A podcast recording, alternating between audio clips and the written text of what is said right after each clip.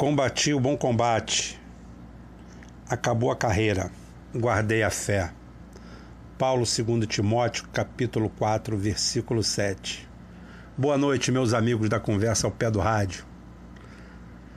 Aqui quem fala é Rubem Gonzalez, diretamente do portal Não a Mídia Golpista. Penso eu, claro, tenho certeza, tá todo mundo triste, todo mundo desanimado, todo mundo revoltado. E eu quero dizer para vocês, de antemão, quero explicar para vocês uma coisa. É, todo o trabalho que a gente fez aqui foi um trabalho visando o coletivo. A gente dá força, incentivar e ir para frente, resgatar, resgatar o trabalhismo de verdade, o chão de fábrica, o nacionalismo. É, quero deixar bem claro, bem claro que nós não abrimos esse canal aqui para apoiar o Ciro, não. O Ciro hoje é o ícone máximo da nossa luta. É a reestruturação do velho PDT, que é o velho PTB, não esse PTB que está aí como sigla de aluguel PDT andou mal das pernas depois da morte do Brizola, se desencontrou e encontrou agora em Ciro Gomes, o seu grande líder.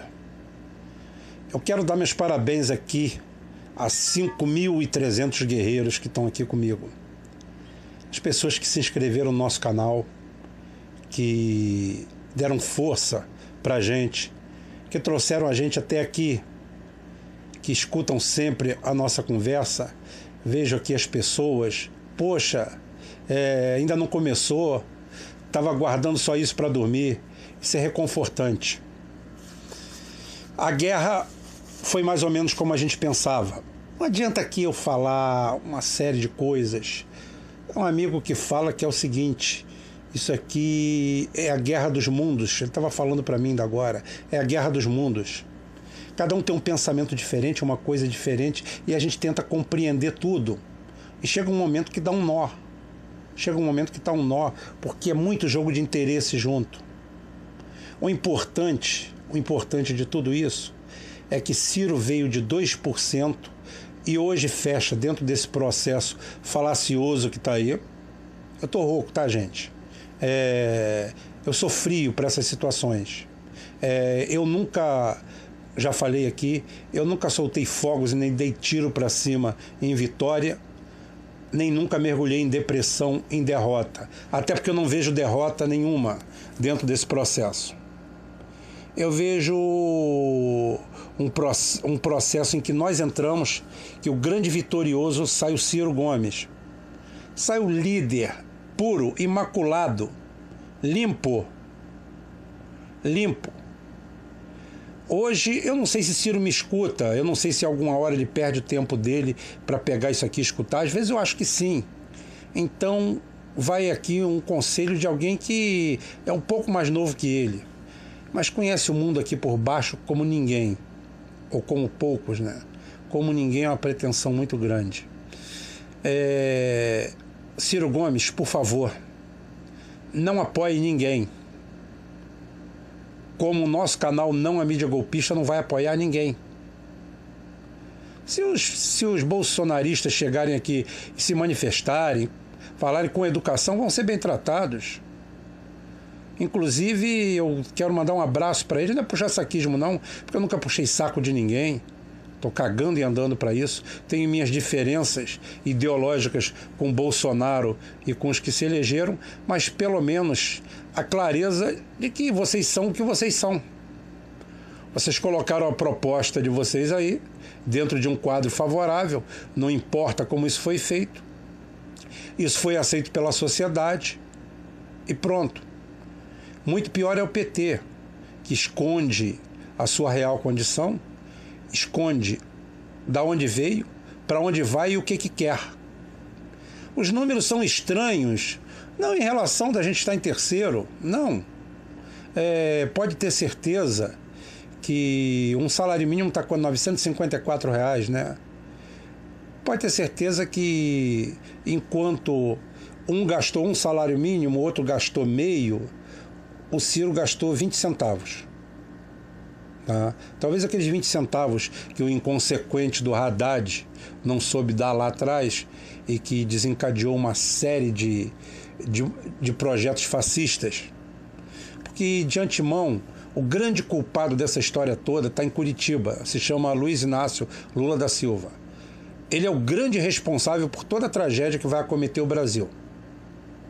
Toda. Toda. Liderança miserável, uma liderança porca, uma liderança que é liderança de bando, de quadrilha, não é liderança de um estadista.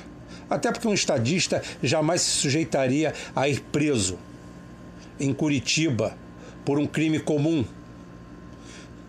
tendo ampla liberdade para ter ido para qualquer lugar do mundo, ter feito seu bunker e ter lutado como um estadista. Como lutaram estadistas pela história. Não me cabe aqui citá-los. Uma hora a gente faz esse trabalho. Essa hora aqui agora é tudo é genérico. E o que, que ele fez? Ele preferiu se deixar prender. Ele preferiu, enquanto o camburão estava com a sirene ligada lá fora, ele é companheiro, me dá um terno Armani aí e, e, duas talagadas aí, que enquanto a polícia espera, eu vou fazer o, os vídeos aqui para a campanha. Pô, essa é coisa de bandido. Essa é coisa de bandido. Eu nunca vi um estadista fazendo isso, não. Eu já vi estadista se matando. Eu já vi estadista fazer o que o, o que o Saddam Hussein fez. Foi enforcado e mandando os outros tomar no cu, juízes que xingam. Mataram. Não bota capuz, não, quero que vocês vão tomar no cu. Mandou pro inferno, rogou praga em todo mundo. Isso daí é, é a figura de um estadista, de um grande líder. O Lula é um grande rato. Isso que ele é. Tudo isso que está aí poderia ser poupado. Estrategicamente, o PT deveria fazer o quê? Não, nós vamos fazer bancada, nós vamos tirar o nosso nome do cenário da Berlinda, porque o momento não é esse. Os números se tornam estranhos quando eu vejo o Haddad com 28%. Da onde esse inútil arrumou isso se o PT naufragou de norte a sul? O PT só vicejou em três estados. Dois onde já era esperado e um que o estado que não lhe pertence, porque ali quem manda é Ciro Gomes. Ali, quem, no Ceará, quem manda é Ciro Gomes. Inclusive é o campeão brasileiro de voto. Mas o PT não tem nada a ver com isso, não, gente. Não. PT é um, é um fuinha, inclusive espero que agora o Camilo venha para o PDT. E que Ciro torne-se realmente o nosso grande líder. E comece por isso dá um abraço, um beijo para o Bolsonaro, um abraço, um beijo para o Haddad e que eles decidam lá entre eles a sua situação. Libera seu eleitorado, porque nenhum desses dois atende ao seu programa de governo. É isso que eu estou querendo ver. E quanto ao fascismo e quanto a tudo isso que, que aconteceu no Brasil, nada disso aconteceria sem um terreno fértil. É, eu, eu costumo falar assim, de uma forma é, bem bem corriqueira, né? uma linguagem para todo mundo ouvir, que o PT no executivo ele contaminou. Foi a AIDS do executivo, né? Posso falar AIDS, né? Posso, né? Porque não sei, os identitários não deixam, né? Se bem que, graças a Deus, o lado bom disso aí é isso. Os identitários estão em baixa. Nunca tiveram tanto em baixa. É isso aí que. É, é, é, isso é o lado bom da história. Isso é o lado bom da história. E o outro lado melhor ainda é que é o seguinte: que eu, como PDT, eu como Ciro Gomes, eu vou olhar para a esquerda e vou falar, para quem se diz de esquerda, né? E vou falar assim: e aí, meu irmão? E aí? Qual é de vocês? E vou chegar para a direita e ganhar, e aí? E aí, vocês não iam resolver tudo? Vocês não era só botar vocês aí que resolvia tudo? E aí? Então essa posição é muito cômoda. Tirando o baque, tirando a, a desilusão. Eu quero dizer para vocês que esse canal aqui é um canal de política, de política geral. Nós não vivemos de eleição, não. Nós não recebemos um centavo de ninguém, em momento algum. Tá? Nós não recebemos 20 centavos, não recebemos é, um byte para a nossa internet. Não recebemos nada. Fizemos isso aqui por dedicação, por carinho, por amor e por acreditar num projeto. Acreditar que hoje, hoje, o que eu chego à conclusão é que o Brasil ainda não alcançou o nível. Ainda é muito primitivo, muito primário para alcançar o nível de ter um presidente como Ciro Gomes. O Brasil é muito arcaico. O Brasil é muito fuinha. É muito miserável. As pessoas. Eu, eu não quero esgotar todo o assunto aqui, porque nós temos todos os dias. Isso aqui não vai mudar. Isso aqui não vai mudar. Isso aqui não é um programa oportunista. Eu não sou candidato a nada. Eu não sou candidato a prefeito, a vereador, a nada, a nada, a nada. Tá? O Cláudio não é candidato, o André não é candidato, o Cristian não é candidato, ninguém aqui é candidato a nada. Então, nós nos propomos a pegar um trabalho que a gente fazia é, no Facebook, que estava ilhado, e trouxemos para o YouTube. É, fizemos o domínio de rede e estamos aqui com muito orgulho, cabeça erguida, dever cumprido. E, e bom de saber que muita coisa nós acertamos durante esse período. Quando eu fiz o primeiro vídeo há 64 dias atrás, o primeiro vídeo assim que repercutiu aqui, é, eu já falava: o inimigo não é o Bolsonaro. Esqueçam do Bolsonaro. Não entre em treta com o Bolsonaro. Bolsonaro a gente cuida no segundo turno. Isso ficou claro. Ficou muito claro. Outra passagem que eu não vou deixar de esquecer é quando eu falei, e volto a repetir, que nós íamos ser, o Ciro Gomes ia ser o grande vencedor dessa eleição. E está aí. Individualmente, ele é o grande vencedor. Tirou o nome do nada, de lugar nenhum. Perdido, 2%, sem partido, sem dinheiro, sem adesão, boicotado pelos canalhas do PT boicotado por Lula, desidratado. Lula deve estar felicíssimo na cadeia lá. Tem amigos meus que estão tá querendo que ele apodreça na cadeia. Isso aí eu vou deixar para cada um. Eu vou me eximir de emitir qualquer é, opinião de juízo sobre isso aí, porque honestamente, se eu falar agora, eu tô, eu falei que eu sou frio. Eu sou frio, mas eu também não estou no círculo polar ártico, não. Tá? Pelo amor de Deus. Então eu vou deixar isso para lá. Essa manipulação que o, o, Lula fez aí só engrandece mais o, o Ciro. O Ciro sai com um capital seu, seu. Entrou com porra nenhuma na mesa, entrou com nada, nada. Ouviu falar em Ciro? É, ouvi. É um cara, né? Foi governador lá, não sei aonde, no Ceará, né? Pernambuco. Não, não, no Ceará. Ah, então tá bom.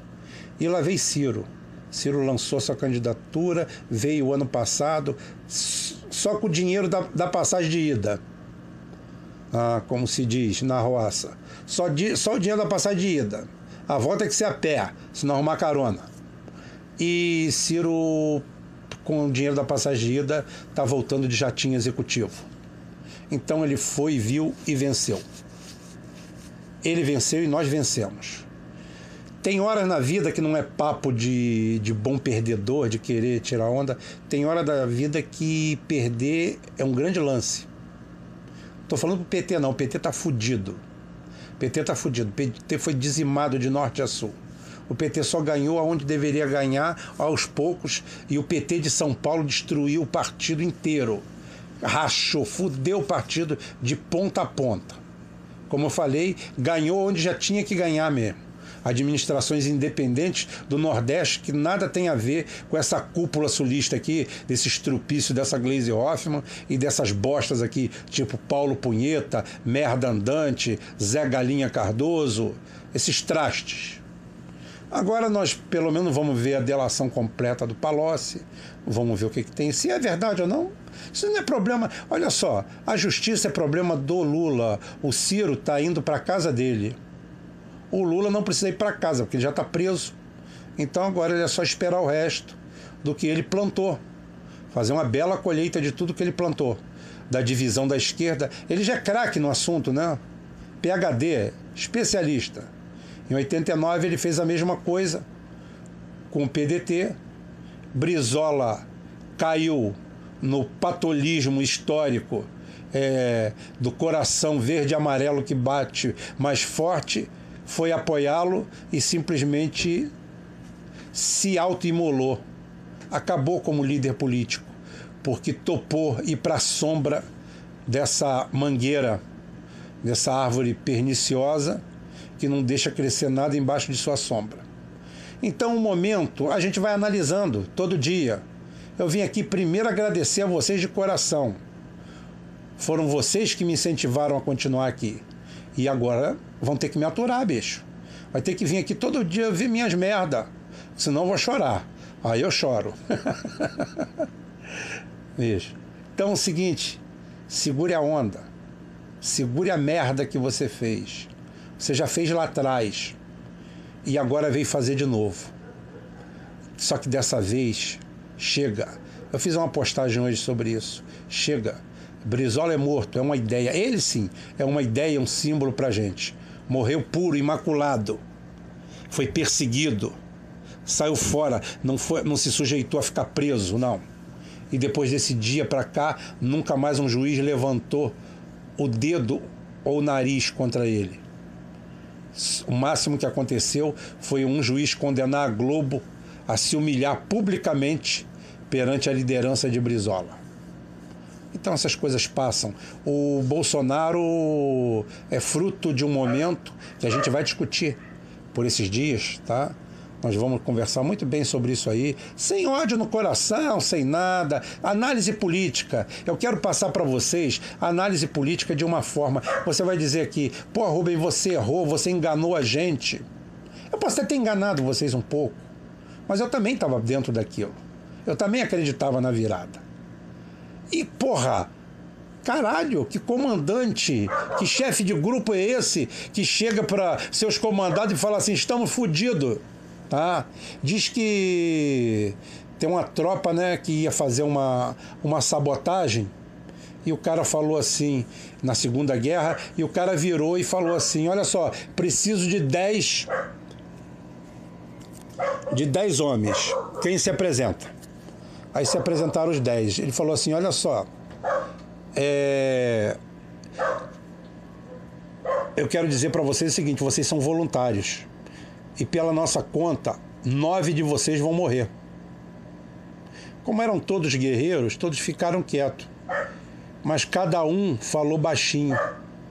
Poxa, eu gosto tanto desses caras, eu vou sentir muita falta deles. Sabe por quê? Porque todo mundo tinha na ideia que ele seria o sobrevivente. Mesmo sabendo que dos dez, nove morreriam. É esse espírito da coisa. É esse espírito que nós não vamos deixar morrer dentro da gente. Nós vamos ser sempre sobreviventes. Tá? Nós estamos com a razão. Então nós vamos vencer no final. Se não vencemos ainda é porque não chegou no fim. Um abraço, um beijo para todo mundo. Até amanhã, se Deus quiser, Ele vai querer e aqui ninguém tira a gente do ar. Um beijo, gente.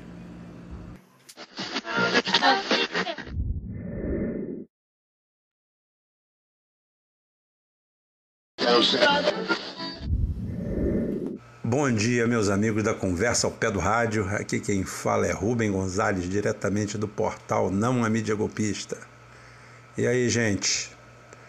Todo mundo na boa, todo mundo tranquilo, todo mundo em paz. Vamos aguardar aí a posição do Ciro Gomes. A posição do canal aqui já é de neutralidade. Nós somos neutros. Eu, particularmente, voto nulo eu não voto nem em Bolsonaro, nem voto em Haddad. Nenhum dos dois contempla o que eu quero e não vou entrar nesse oba-oba. Então, gente, para a gente avaliar o que, que é perda, o que, que é vitória, o que, que é derrota, eu vou eu vou contar uma historinha para vocês aqui. Vocês gostam de historinha? Então vou contar uma, né? Ah, é, essa história já rolou muito aí, como autoajuda, como isso, como aquilo, mas eu sempre achei ela engraçada, né? Eu achei ela, eu sempre achava ela. Tem umas que são piegas, né?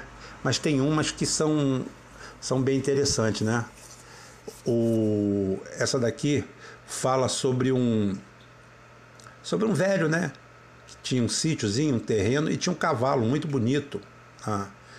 cavalo era invejado por todo mundo, todo mundo queria o cavalo dele, comprar, é, fazer qualquer coisa, né? Pelo cavalo. Você quer 10 mil, quer 100 mil? Não, não, não. E o cara era um fodido, né? Aí o pessoal perguntava para ele: por que, que tu não vende esse cavalo, cara? Ele falou assim: Cara, esse não é um cavalo, isso é um amigo. E amigo a gente não vende. Não importa a minha necessidade. Aí teve uma vez que o cavalo desapareceu. Aí os, os vizinhos viraram para ele e falaram: Cara, tu é muito otário mesmo, né, rapaz? O cavalo foi embora, meteu o pé, sumiu e você precisando do dinheiro, ou o cavalo foi roubado, alguém vendeu, tá? Isso, além de azar, isso é uma maldição. Aí ele ficou na dele, calma, e falou assim: gente, o cavalo só não está aqui. Essa é a única realidade. Qualquer coisa a mais é julgamento. É apenas um fragmento da história. Não sabemos o que vem depois, se é ruim, se é bom, se é azar, se é sorte, não podemos dizer nada a respeito. Não julguem. Aí o pessoal respondeu: Cara, nós não somos bobo, não, não vem com filosofia barata, não. Tá? O que tem é que você perdeu o cavalo tá? e se fudeu. E isso é ruim. E todo mundo começou a rir do velho e falou assim: Esse não tem jeito, não, tá doido. Só que duas semanas depois o cavalo reapareceu. Ele não tinha sido roubado, não. Ele tinha fugido, atrás de uma égua, provavelmente, tá? E junto com ele veio uma dúzia de cavalos. Todos eles lindos, tudo sem dono, selvagem. Porra, os vizinhos ficaram doidos. Nossa Senhora. Rapaz, desculpa a gente, você estava certo. Foi uma benção e não foi um azar. E mais uma vez o velho comentou: calma, gente. O cavalo apenas voltou e dez cavalos vieram junto com ele. Vocês não podem julgar se isso aí é bom ou é mal, se é sorte ou se é azar. Vocês não têm essa capacidade de fazer isso. Aí, mais uma vez, a vizinhança se juntou e falou assim: é, o velho é doido mesmo, né? E todo mundo ficou quieto. Ah, e o velho tinha um filho, né? Aí o que, que o filho fez? Começou a adestrar os cavalos. Selvagem para. Ganhou 10 cavalos, né? Mas aí aconteceu um acidente. Ele caiu um dos, de um dos cavalos, quebrou as duas pernas. Os vizinhos já mais uma vez chegaram. Tá? Você estava certo novamente, não era sorte, e sim maldição. Tá vendo? Agora seu filho que o ajuda muito tá fora do ar, tá doente, tá fodido, tá com as pernas quebrado, inválido e pode até ficar aleijado. E mais uma vez o velho chegou para ele falou assim: Vocês não conseguem evitar o julgamento, gente. Meu filho apenas quebrou as pernas. Ninguém pode dizer se isso é bom ou é ruim. É apenas um fragmento da história. Não se pode julgar nada quando a história não chega ao fim. E passou um tempo, o país que eles moravam foi atacado por um país vizinho. Todos os jovens, né, a maioria os jovens, foram convocados e forçados a lutar na guerra. E como o país que estava agredindo era muito a guerra foi perdida e a maioria dos jovens não voltaram com vida. E mais uma vez os amigos em volta gritavam e choravam de desespero. O fotovelho disseram: Você estava certo, seu filho pode até ficar aleijado, mas ele está aqui, não foi levado. Nossos filhos foram para sempre, com certeza não retornarão. E o velho, mais uma vez, na paciência, disse: É difícil lidar com vocês, sempre julgando. Ninguém pode saber o que é bom ou mal, se é uma benção ou se é um azar. Diga apenas que seus filhos foram obrigados a ir para a guerra e o meu não. Ninguém é capaz de dizer nada, ninguém sabe de nada. Só Deus sabe, ou a história quando chega no fim. Bem, gente, essa história é uma dessas histórias meio motivacionais não sou muito chegado nela, não, mas tem umas muito bem feitas, muito bem tramadas, e essa é uma delas. Isso é verdade. A gente tem a mania de julgar tudo imediatamente logo que aconteceu. As pessoas têm reações explosivas. E eu peguei um costume meu de me afastar nesses momentos. Hoje, quando eu, quando eu votei, deu três horas da tarde, eu fui para o três e meia da tarde, eu peguei o carro com a minha esposa e meu filho e fui para o Extra fazer compra. Compra do mês mesmo. Compra grande. É... E fiquei lá. De vez em quando olhava o celular só. Mais nada. Fiquei lá absorto naquilo ali. Fiquei afastado. Sempre em contato com um amigo. De vez em quando falava, e aí, como é que tá? É, tá, tá, tá ruim. O negócio tá ruim, não tá legal não. Beleza, ótimo. Fiquei focado naquilo que eu estava fazendo. Deixei esfriar porque toda reação que vem dali viria violenta. Viria uma relação violenta, uma, relação, uma reação destemperada e vendo tudo pelo lado pior, pelo lado mais negro. E não tem um lado mais negro dessa história. Tem a realidade. A realidade é essa. Por isso que muitas vezes alguém aqui chega e fala assim: Poxa, você, você tá dando uma de bundão, caralho. Você, logo você, porra, que xinga, que faz. Eu, que eu falei que eu não xingo, né? Eu falo palavrões como advérbio de intensidade. Eu não xingo. Eu não tenho costume de xingar. Isso é advérbio de intensidade. A gente pega um palavrão e fala, é lá na casa do caralho. É porque é longe pra cacete. Ah, é lá na puta que pariu, é mais longe ainda. Ou não sei qual dos dois, a casa do caralho a puta que pariu. Eu uso eles como ferramenta de retórica, como brincadeira, como elo de ligação. Tá? Não tem nada a ver com estar enfesado ou não. Eu posso ser veemente, mas eu sempre tenho os dois pés calçados no chão.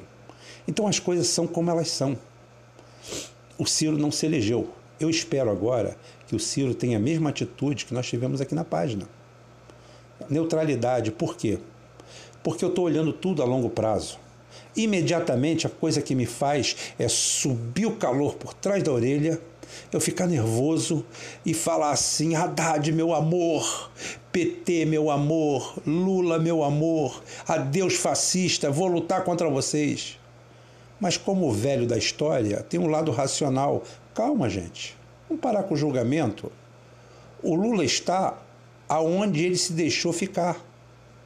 Ah, você está sendo cruel? Não estou sendo cruel, não, é verdade. Tudo concorreu para aquilo ali. E não sou eu que estou falando, não. Aqui, esse canal aqui, esse meu, esse meu canal aqui é uma benção. Eu, eu perco meu tempo lendo os comentários quando eu posso, porque realmente, tá? Boas, boa parte das pessoas aqui colocam alguns de alento, mas tem gente que disserta sobre o assunto, faz uma dissertação sobre o assunto e ajuda a gente a raciocinar. Você me dá um ponto de apoio, tá? que eu vou mudando as coisas. E é verdade, é verdade. Tá? Aqui o espaço é diferenciado. Nós estamos fazendo uma trincheira. Então é por isso que eu não quero pegar de arrobo. O Ciro é capaz de ter uma patriotada dessa e vamos contra o fascismo, contra o, o, o Bolsonaro. Não vai ter fascismo nenhum, gente. Vai ter um governo ruim. Um governo ruim de um de um aproveitador que faz parte de um mega esquema. Existe um esquema muito grande por ele. O poder sempre atraiu um mega esquema. O, o Ciro é que, tá, que fez uma campanha de vereador em Fortaleza e conseguiu quase 15 milhões de votos. Isso que é um fenômeno. Isso é um fenômeno. Só ele, Daciolo mesmo. Daciolo também fez campanha de vereador para Paracambi, né? Mas aí teve um milhão e pouco de votos e passou muita gente boa. Tá? A Marina, como sempre, derreteu. Derreteu porque o, eleitor dela é volátil. É para isso mesmo. Para derreter mesmo. Já está já tá no. Então, gente, não tem nada disso de arrobo. Calma. O Lula está onde ele quer estar, aonde ele planejou estar. Ele planejou. O cara não planeja um, um prédio e o prédio cai? De quem a culpa? É minha? É sua? porque a gente gostava dele, do projetista. Não, a culpa é dele. Você ainda falou assim, vai dar merda. Outro, vai dar merda. Eu falei, vai dar merda. E deu merda. O prédio subiu torto, caiu. Quem é a culpa? É minha? É sua? Claro que não. Então não vem passar a culpa para mim, não. O PT está onde está, fez o que fez, criou o que criou, isolou o Ciro. O Ciro falou com muita propriedade há um tempo atrás que ele não era puxadinho do PT. Então, se não era puxadinho naquela época, não é para ser hoje, meu nobre, meu querido presidente. Ah. Se não era naquela época, não vai ser hoje. Não existe essa possibilidade de ser um puxadinho do PT. Ah, porque a, a nação clama oh, alto lá, Bacurau. Que, que nação? Para com isso. A nação está decidindo. A nação está idiotizada, está imbecilizada. A cada 30, 29 anos eu mostrei, ele faz um ciclo de, de, desse tipo de coisa, um ciclo fascista, onde aparece um salvador da pátria que afunda o Brasil mais uns dois metros. Eu vou, eu vou fazer um parâmetro comparando o Brasil, é, onde o imortal Brizola, nosso Brizola, é, falava que do século no final do século XIX para o século XX, a nação mais rica e vilipendiada do planeta, roubada, assaltada, esquadrilhada, tudo, tudo, tudo, se chamava China. É da onde vem a palavra, né? o negócio da China. E o Brizola falava que não existia mais negócio da China, existiam negócios do Brasil. E hoje nós somos a China do momento. Eu vou explicar isso depois. Todo mundo fala que eu sempre vou explicar depois. É claro que eu vou explicar depois. Eu já falei que eu não fiz isso aqui para fechar em dois dias. Eu não fiz isso aqui para fechar em três horas. Isso aqui nós temos um projeto. O projeto é a refundação do trabalhismo nacionalismo. Aqui não há vergonha. Aqui pode participar militar, policial, não tem problema. Aqui todo mundo é brasileiro. Ah, eu, eu, eu recebi um, como eu já falei aqui, eu recebi um, um banner, né?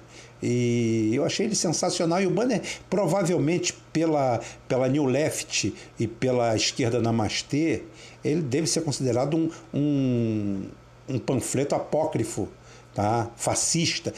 Também a palavra fascista na boca de, na boca de identitário sai assim, né? Fascista! Ai, fascista! Vive essa boca é um palavrão que eles guardam dentro. É igual o capeta para o pastor neopentecostal. É, é o fascista. Então é o seguinte, é, essa turma, essa turma é do caralho, não tem jeito.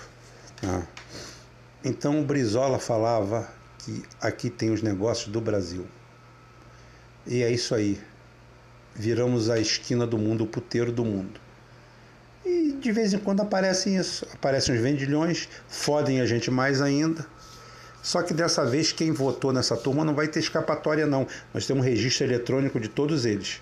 Não vai ser igual das últimas vezes, das vezes não. Como no Collor, em seis meses os eleitores do Collor tinham desaparecido, a terra tinha engolido. O de Jânio Quadros não é da minha época, mas também o meu finado pai falava que foi a mesma coisa. Eles evaporaram. Em seis meses, todos eles desapareceram. O cara foi eleito pela maioria. Nunca um presidente teve tanto voto quanto teve Jânio Quadros. E em seis meses eles desapareceram. Eles desaparecem com uma facilidade muito grande, gente. Ah, isso daqui é só um elo de ligação, é só um bate-papo entre a gente, tá?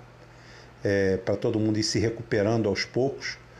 Vamos ver eu fiz uma proposta é, de brincadeira lá no meu Facebook e à noite eu coloco essa proposta aqui.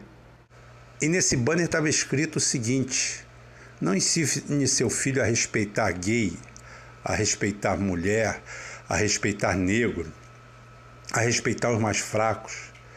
Ensine seu filho a respeitar o ser humano, que quando ele aprender a fazer isso, ele vai aprender a respeitar todos gays, negros, mulheres. Cara, tem mensagem mais incisiva do que essa? Agora, se você botar isso aí para um identitário, ele vai chegar e vai dizer que você é fascista. Essa raça, essa renca, essa praga vai dizer isso. Porque eles, é o que eu falo, o, o que ocorre com essas feministas, ativistas, eu não chamo nem de feministas, esses ativistas, tá? É que, é o seguinte, ninguém quer igualdade, porra nenhuma, ela quer privilégio. Então, uma hora a gente conta sobre isso aí, gente. Esse papo aqui é único exclusivamente para fazer um elo de ligação. Hoje à noite eu vou fazer uma proposta polêmica pra cacete. Aguardem, não vou dizer qual é. Aguardem que tem uma proposta muito polêmica. Os caras não estão afim de combater o fascismo? Eu tenho a solução para combater o fascismo. A briga não é contra o fascismo, não temos que unir todos contra o fascismo. Então eu tenho a solução e hoje de noite eu conto, tá bom? Um abraço a todo mundo, um beijo em todo mundo. Até mais tarde, se Deus quiser, e Ele vai querer, com certeza. E aí, turma da página Não a Mídia Golpista, o Brasil já deve muito a vocês. Vamos seguir lutando, o Brasil merece a nossa luta.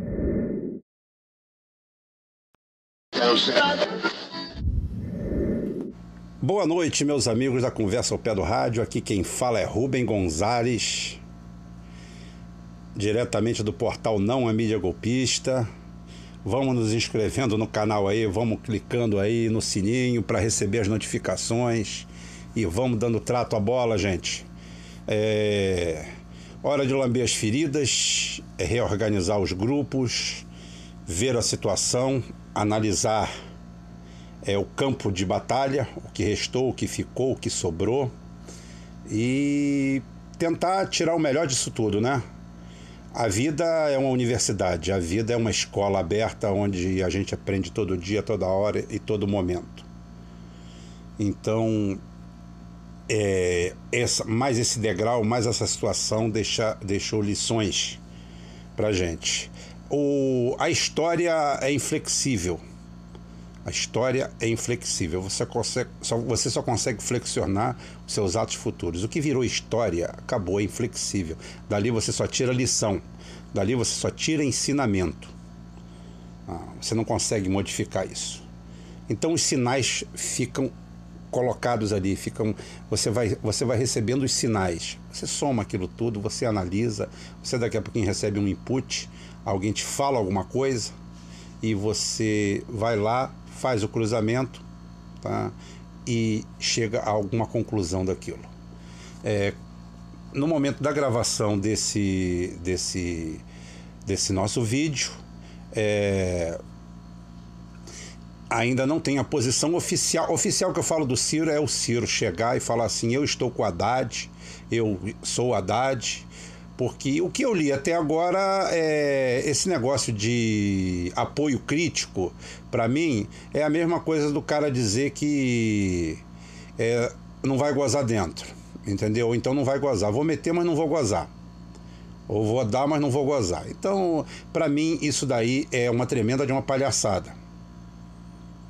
A página, eu, Cláudio, Christian, o André, fechamos questão nisso aí. Nós somos nulo, voto nulo. Nós estamos igual o cabo da Ciolo. O Meirelles falou a mesma coisa. O Meirelles já acabou de se pronunciar. Eu não apoio nenhum nem outro. Fizeram o papel correto. Agora o PDT está vindo com essa historinha de apoio crítico, é, de pitoniza da esquerda, salvador da pátria. Então é o seguinte, gente, antes que venha a posição oficial, que eu só considero com o pronuncia, pronunciamento do Ciro, é, deixa, deixa eu deixar, deixa eu deixar numa redundância perfeita, uma cacofonia, é, alguma, alguma, algumas, alguma, vamos dizer, alguns ensinamentos que essa campanha, esse processo me deu. O primeiro de todos eles, primeiro de todos eles. Depois que a poeira senta, tudo resfria, tudo fica calmo, tudo fica tranquilo. É, claramente, fica claro que é o seguinte: o povo não elegeu o Bolsonaro. Ô, Rubem, o Bolsonaro tem 48 milhões, isso aqui vai ganhar? Claro, vai ser eleito. Mas ele não elegeu, o povo não elegeu o Bolsonaro. Tá? O povo elegeu aquela pessoa, aquele indivíduo, aquele candidato que tirou primeiro lugar no Festival A Fantasia de antipetista. Essa é a leitura real que eu faço de todo o processo. Até agora tinha um misto de torcida, de puxa para cá, puxa para lá, é, a gente se adaptando ao mundo real. A gente não pode contar toda a verdade, não é porque a gente é mentiroso, é porque a gente perde as vertentes a gente perde as possibilidades. Mas a análise fria você já tem dentro de você.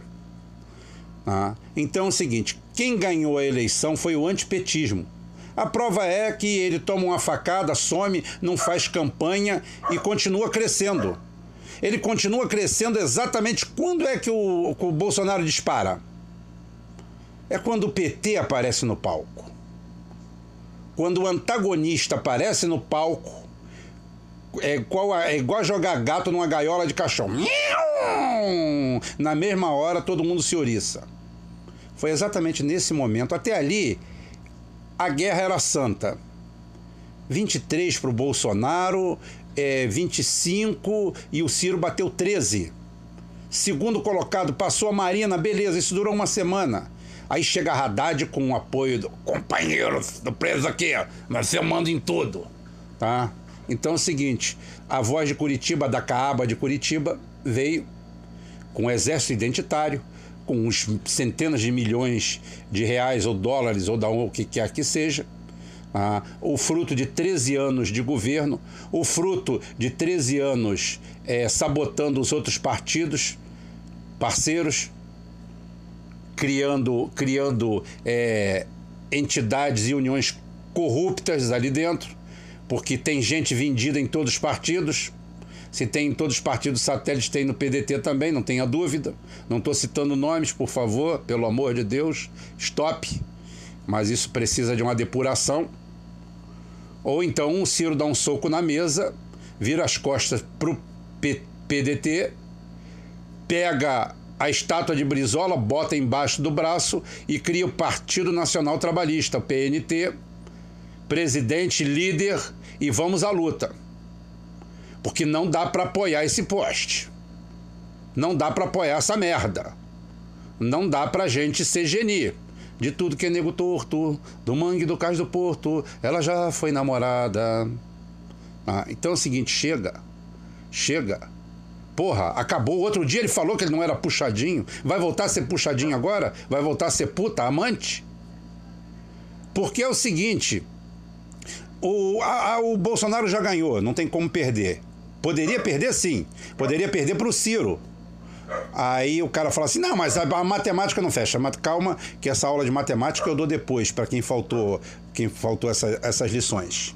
É, não é tão simples assim. A matemática não fecha, não, porque é o seguinte: tem 40 milhões de pessoas que não foram votar. Tá? Tem gente desanimada. O PT conseguiu fazer outro fenômeno: brochar as pessoas. Tirou o tesão. Tem gente que não teve coragem de votar no Bolsonaro em ninguém. Foi para a turma do 3,35 ou 3,85, tá lá no meu, no meu perfil. Tá? Então é o seguinte: o que, que ocorreu? Quem elegeu o Bolsonaro, quem elegeu o Bolsonaro foi o PT, só o PT.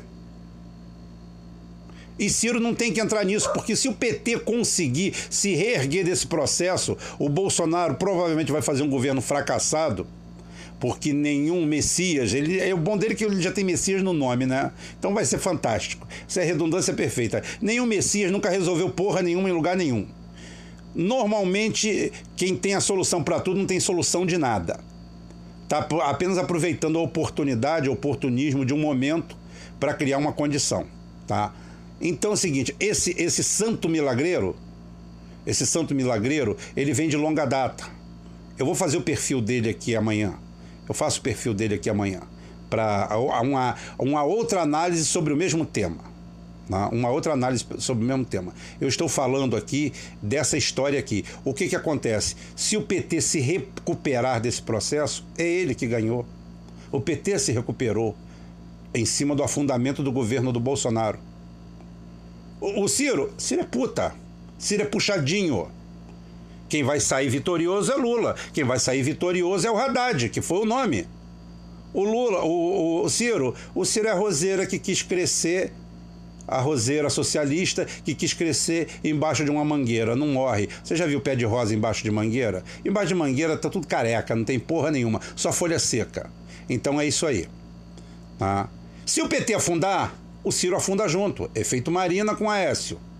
E não tem esse papo de dizer que foi crítico, não crítico. Lá na frente o cara fala assim: bicho, crítico é a cabeça da minha jeba, da minha piroca. então é o seguinte: o, isso quer ser crítico. Não tem crítico. O, o, teu time, o teu time perdeu com um gol roubado, um gol de mão.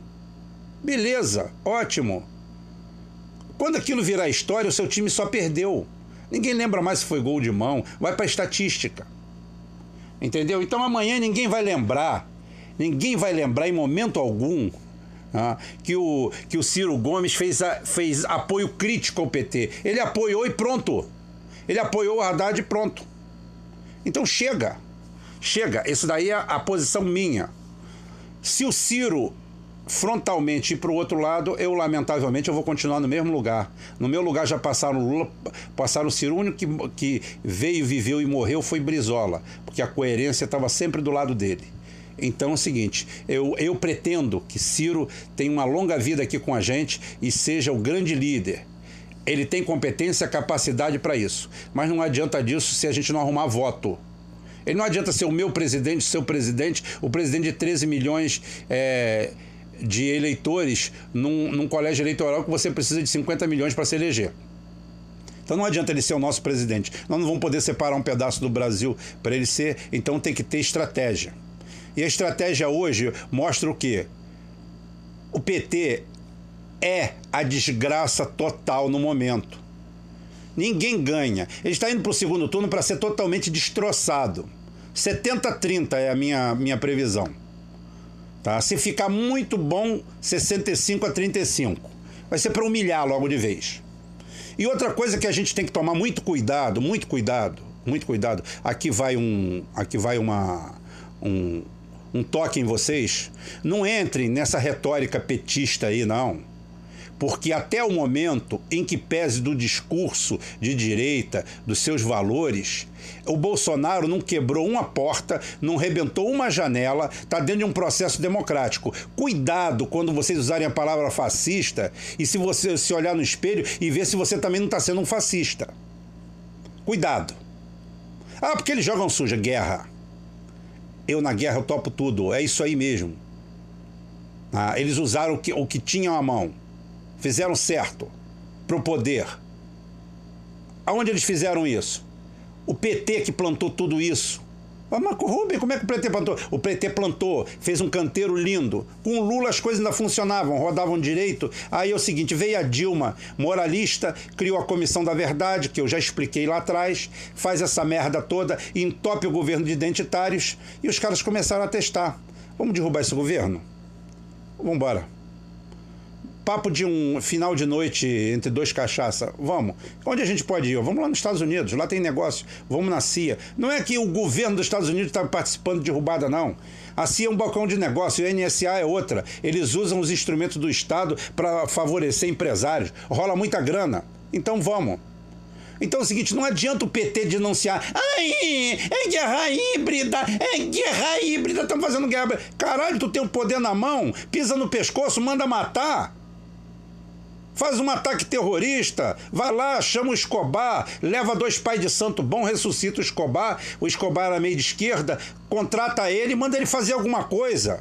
Não estou aqui incitando a violência, mas toma uma atitude. O cara tá fazendo. É o seguinte: o cara tá, o cara tá comprando congresso para tirar a Dilma. Você tá com a caneta na mão, dobra a aposta. Eu vou ficar aqui, olha só. O que, que você quer? Faz igual Putin, dá o que os caras pedem e depois corre atrás e tira a diferença. Você tá com poder.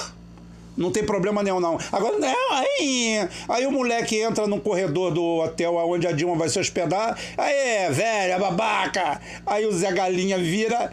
Você não tem educação! Você não tem educação. Se eu sou presidente da República, eu chamo dois de segurança. Fala assim: vai lá, arranca os 30 dentes da boca dele. Deixa só dois para ficar doendo. Rebenta, rebenta. Ah, ah, o policial foi lá, o delegado da Polícia Federal, o agente, pegou a foto da Dilma e é o seguinte: fez tiro ao alvo. Ah, um procedimento, administra, procedimento administrativo processado, pé na bunda, na rua, lei de segurança nacional, cagar sangue, ficar uns 10 anos preso, comendo merda. Comendo merda, jogado num calabouço. Isso mesmo, pisar no pescoço. Ah, mas é covardia, covardia o caralho, foi ele que procurou. É assim, poder é para ser exercido. Eu nunca vi o cargo mais, mais importante da República o Procurador-Geral da República. É o cargo mais importante, mais pica. O PT passou 13 anos dando, delegando essa nomeação para terceiros. chegou para as raposas e falou assim: olha só, vocês entre vocês escolhem qual a raposa mais bela e bonita que eu assino embaixo. O que que fez o Temer? Aplausos para ele. Parabéns, Temer, dando uma aula de política para esses merdas. Tá? Ofereceram a lista tríplice lá para ele, ele pegou, falou: oh, que bonito! Ai, tô com dor de barriga, dá licença. Aí vai no banheiro e volta. E cadê a lista tríplice? Ih, cara, tava sem papel, usei. Então chama a, a Landau lá, o, o Cadillac, Rita Cadillac, a porra lá e bota lá porque ela vai lá para trabalhar para mim. Tá? Ainda apareceu aquele boca aberta que dá plantão por aí do PT, elogiando ela, que ela vai ser, vai ser o caralho. Ela vai defender quem, quem nomeou ela. E tá certo, é assim que funciona na política. A política funciona dessa forma. Ah, então é o seguinte, o que, que aconteceu? O PT meteu, meteu a AIDS na, na política. Acabou com as defesas do executivo, acabou com tudo, destroçou tudo. E o pessoal na rua, todo mundo começou a bater em todo mundo. Você sabe por que é que tem tanto valentão na rua? Porque qualquer processo, qualquer processo é um encontro de forças. Política, então, melhor ainda você só vai até onde não encontra resistência. Quando você não encontra, quando você encontra um exército de babaca, tá? como são os petistas, um bando de babaca, de bosta, fazendo merda, tá? E tudo pela lei, tudo bonito, tudo judicialista. Vamos mandar mais uma lei, vamos montar mais uma lei. Lei Maria da Penha, Lei Gregória da Penha, Lei Joaquina da Silva. O negócio deles é criar lei. Eu nunca falei para vocês não, né? Eu sou totalmente, frontalmente contra essas leis. Uma hora eu converso com vocês sobre isso. Você precisa que as que existem sejam cumpridas à risca e não criar novas. Não legislar em cima da legislação. Isso, inclusive, é inconstitucional. A Lei Maria da Penha é inconstitucional. Ah, só isso. Porque ela delibera em cima de outra lei. E lei é um ato jurídico perfeito. Já tem lei para agressão, já tem lei para isso. Aí o cara cria feminicídio, isso, aquilo. Tá? O homicídio, homicídio, o, a morte do semelhante já é o suficiente. Faça se cumprir o que está escrito lá. Vamos agravar essa porra, vamos acabar com atenuantes, vamos acabar com progressão de pena, vamos dar prisão perpétua, vamos fazer alguma coisa nesse sentido. Ao invés de você criar mais leis para o cara ficar à margem delas, é muito melhor você endurecer as que você tem. É muito melhor, em vez de Maria da Penha, lei do feminicídio e isso, aquilo, você chegar e falar assim: meu, quem praticar crime hediondo hoje vai pegar 30 anos de regime fechado, sem progressão de pena. Acabou. Aí quem cometer feminicídio vai quem matar o vizinho meu aqui do lado que é trabalhador, acorda todo dia quatro e meia da manhã, de forma vil e covarde, vai também. Acabou. Não tem lei separada para ninguém. Então isso aí que o PT gostou de fazer. O cara vê uns bundões desse e vai, vai atravessando. O cara que é valentão hoje, que tá tirando onda na rua aí, de bolsominion, tá? ele já existia há quatro anos atrás, há oito anos atrás. Você sabe por que, que ele virou valentão? porque ele está sentindo condições para mostrar aquela valentia. Na realidade, ele não, é, ele não é valente porra nenhuma, ele é um bundão. Se tu pisar no chão, ele corre. Por que é que eu, que não sou identitário de esquerda, eu não tenho problema nenhum? Eu não vejo violência nenhuma. Eu uso vermelho, roxo, se eu quiser andar fantasiado de Ciro, de PT, de cima e embaixo, ninguém mexe comigo. Por quê? Eu não dou moral para essa turma, não. É só olhar para minha cara, não precisa mais nada do que isso, não. Porra. O que, que é isso? Então, quer dizer, o PT dizimou dizimou a política no Brasil, deixou que a política fosse tratada como lixo por todo mundo. Entrou em cena um juiz que, ao invés dela pisar na cabeça e esmagar esse juiz para acabar com aquela farsa da Lava Jato, a Lava Jato era necessária, alguma coisa para acabar com a roubalheira, tá? Mas ao mesmo tempo, não a, a utilização política dela daquela forma e foi e aceitou tudo isso aí. E ele deixou criar o antipetismo. Hoje só existe um grande partido no Brasil, é o antipetismo. E é lá que o Ciro Gomes está querendo se abraçar de forma crítica. A história não conhece forma crítica, não, Ciro Gomes. A história não conhece isso, não. A história só conhece sim e não. A história é binária. Você estava de que lado? Do lado de cá? Não, mais. Não, esquece. Tá? Muito obrigado. Eu só queria responder essa pergunta. De que lado você estava? Não, mas olha só, eu falei de forma. Meu amigo, muito obrigado. Pode se calar. A história faz isso com você. A história é má nesse ponto. É fria, cruel e perversa. E binária. É sim ou não. Você apoiou o Haddad? Sim. Não, mas eu apoiei de. Não, não, meu amigo. Sim é sim. Você apoiou ou não? Quem diz que não apoiou foi o Daciolo. Quem diz que não apoiou foi o Meirelles. Você apoiou com. As ressalvas esquece para lá. Você apoiou, acabou. E é assim que ele vai ser julgado pela história. Então é o seguinte: o PT vai para o segundo turno para tomar o Tassova. Como eu falei, bota o Ciro lá, estão com medo do fascismo? Fascismo estão sendo, tá sendo esse pessoal com, com o Bolsonaro.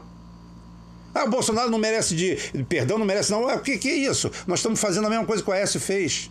E a gente reclamou do Aécio pra caralho. O Aécio não respeitou as urnas. Tá aí, olha. Isso é resultado das urnas. Isso é democracia. Até agora, tudo que está acontecendo aí é democracia.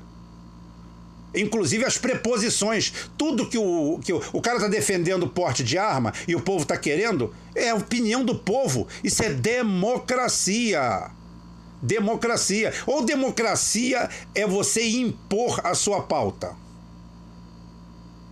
É, é você impor a sua pauta? É isso que é democracia? Em 13 anos, se tivessem dado educação, ao invés de sustentar ONG de parasita e de vagabundo, se tivesse. É quase uma geração. Olha o que, que Hitler fez, esquece o lado da guerra. Até porque o lado da guerra mostrou uma máquina sofisticadíssima, fantástica, né? Sem você, se você tirar a crueldade, tirar tudo, você vê a capacidade, né? É, da indústria alemã. É um negócio sensacional. Aí você vê o Hitler em seis anos, em seis anos, em sete anos, ele mudou uma nação. Mudou para pior em alguma coisa? Mudou, mas tirou a nação da miséria mudou, catequizou. E outra coisa, ele também não deu golpe, não, ele entrou pelo voto. Então toma cuidado, porque o Bolsonaro pode fazer isso. Então procure argumentos melhores. Os que estão aqui não estão não não servindo para nada, não.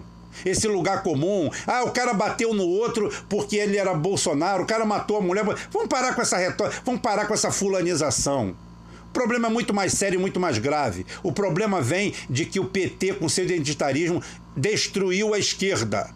E o que o Ciro tinha que fazer hoje era bater pé e bancar, falar assim: não temos candidato, não temos nada. Se o PDT fizer algum movimento nesse sentido, mete o pé do PDT. Aí sim, funda o Partido Nacional Trabalhista. E leva a Brizola junto. E leva a Brizola junto. Pode levar que a gente banca. Nós estamos aqui para isso. Olha só, cara, é o seguinte: antes de, de acabar a fala de hoje, eu quero mandar um abração para o Tiago Moraes, professor Tiago Moraes, e os malucos que estavam lá debatendo, que eu não estou lembrando o nome deles aqui. Porra, o colega lá que estava lá em Israel. Porra, eu tô, eu tô falando lá em Israel, caralho, daqui a pouquinho eu vou mandar um míssil lá para Síria e receber outro de volta. Puta que pariu. Tô chegando longe. Porra, gente, manda o nome de vocês aqui embaixo para eu homenagear todos vocês, cara. Eu sou muito relapso com isso, porque eu falo tudo, eu, eu, eu não anoto nada, eu não tenho pauta, eu não tenho nada. Eu converso com vocês como se a gente estivesse junto, num, numa mesa de bar, no botequim. Tá? Amanhã vamos pegar o desdobramento dessa história toda, do Ciro, do que foi, se apoiou ou não, e vamos vendo o nosso posicionamento e vamos analisando a história. Amanhã eu vou fazer uma análise completa de por que, que esses ciclos se repetem no Brasil e quem é o causador disso tudo. Por que, que aparecem Bolsonaro ciclicamente no Brasil, tá? Um abraço a todo mundo. Até amanhã, se Deus quiser, e Ele vai querer. E aí, turma da página Não a Mídia Golpista, o Brasil já deve muito a vocês. Vamos seguir lutando, o Brasil merece a nossa luta.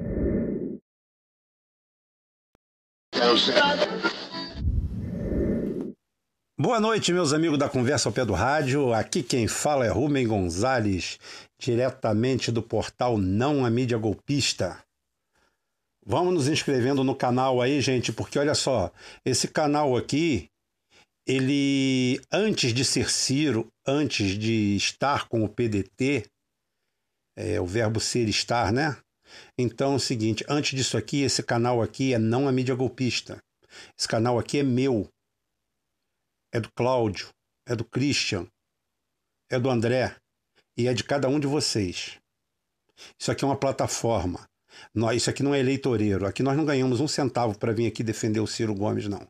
Aqui nós defendemos uma ideia.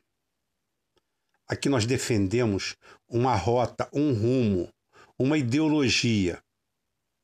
Nós estamos defendendo isso aqui.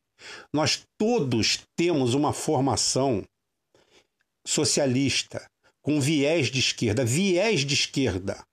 Viés de esquerda. Eu quero deixar claro aqui para a gente: se a gente tem aqui um patrono, um ícone, alguém para seguir de exemplo, tá? esse alguém se chama Leonel de Moura Brizola. Nós somos brizolistas mesmo. Isso aí nós somos. Então é o seguinte: um homem coerente que nunca mudou de lado nem de lugar. Um cara que nasceu na miséria, na pobreza, ficou órfão com poucos anos de idade, foi criado por terceiros numa família, lutou contra tudo e contra todos. Se seu Lula tem uma história de vida é, triste, que eu não, não renego, é uma história triste, é uma história edificante, com certeza absoluta. A do seu Leonel de Moura Brizola não é menor do que isso, não. A única diferença é que ele veio para a capital, veio para Porto Alegre, estudou, foi topógrafo e se formou engenheiro. E lá o único ato falho que alguém pode dizer da vida dele é que ele deu um golpezinho do baú, né? Casou com uma das mulheres mais ricas do estado, mas de uma família de coração tão imenso que pegou boa parte da fortuna e doou para a família Goulart, a, o João Goulart, a irmã, todos eles doaram boa parte disso aí para o povo, para a reforma agrária. Então, esse daí é Leonel Brizola. Esse é o nosso norte. Leonel Brizola, antes que alguém é, não refresque a cabeça, o Leonel Brizola não era de esquerda, não era de direita. Leonel Brizola era nacional trabalhista. Leonel Brizola era um sujeito apaixonado pelo Brasil. É a mesma paixão que eu vejo em Ciro Gomes. Talvez Ciro Gomes ainda falte um pouco da determinação que o Brizola tinha. Isso aí é uma crítica construtiva, meu amigo, meu presidente, meu futuro presidente, Ciro Gomes. Eu espero que você caminhe com a gente. Esse vídeo aqui, esse vídeo aqui é um alerta para todos vocês. Ah, esse vídeo aqui é de alguém que é de ferrenha oposição a Jair Messias Bolsonaro. Nós somos ferrenhos opositores dele desde o primeiro dia, desde o primeiro segundo. Vamos cobrar todas suas bravatas, toda a sua conversa mole. E estamos aqui para fiscalizar todos os seus atos falhos. Tudo. Nós não vamos defender gays, negros, mulheres, não. A defesa nossa é do conjunto da sociedade. Ninguém. Não existe atenuante em ser negro, nem agravante. O negro é uma questão de etnia, não tem nada a ver. Somos todos iguais aqui. Nascemos iguais, vamos morrer iguais. O intervalo é que conta. Tá? Então, para aqui não tem isso não. A nossa defesa é essa. Então, senhor Jair Messias Bolsonaro, que eu já considero presidente do Brasil, você vai sofrer uma ferrenha oposição nossa, mas com respeito. Com respeito. O seu discurso deixa muito a desejar. Seu discurso deixa muito a desejar. Mas a gente sabe muito bem como é que é uma luta política. A gente sabe muito bem como é. E nós não vamos entrar nesse terrorismo, não. O brisolista, historicamente, ele respeita a instituição. E nós estamos aqui, prontinhos para puxar sua cadeira. Agora, o que você fizer de certo pelo Brasil, nós vamos bater palma. Brisolista não tem ódio de forças armadas. O nacionalista consequente não tem ódio de polícia. Não tem nada a ver com identitarismo, porque nós não defendemos tribos. Nós não defendemos times. Aqui cada um tem seu time de coração. É para isso que existe o futebol. É para isso que existe o vôlei, o basquete, a Fórmula 1, qualquer coisa. É para nós nos reportarmos a isso aí e, vamos dizer o seguinte, matar a sede primitiva nossa da guerra então a gente vai para a batalha figurada. Eu sou tricolor, eu xingo o flamenguista, eu falo que o time dele é uma merda, ele fala que o meu é uma bosta, a gente mente, a gente é sujo. O torcedor de futebol é sujo, né? Não tem pior. O juiz só rouba contra o time dele. A favor dele não rouba nada. O juiz está sempre roubando meu time e está sempre beneficiando o outro. E assim. E é ali que a gente faz esse exercício de mau caratismo. Eu sempre falo que a, a torcida de futebol é um exercício de mau caratismo. Então é ali que a gente faz aquilo ali. Mas a gente não pode contaminar a nossa vida com aquilo ali. Aquilo é uma brincadeira, aquilo é uma alegoria. A nossa vida é muito mais profunda. Então é o seguinte, eu quero deixar claro para todo mundo que Brizola não seguia Marx, não seguia ninguém não. Marx, o último Marx que eu, que eu conheci bem foi um goleiro do Botafogo que veio do Bom Sucesso, que jogou a segunda divisão lá, é, foi campeão acho que da segunda divisão, subiu, era até bonzinho, não era muito ruim não, tá? É, então é o seguinte, não tinha nada disso.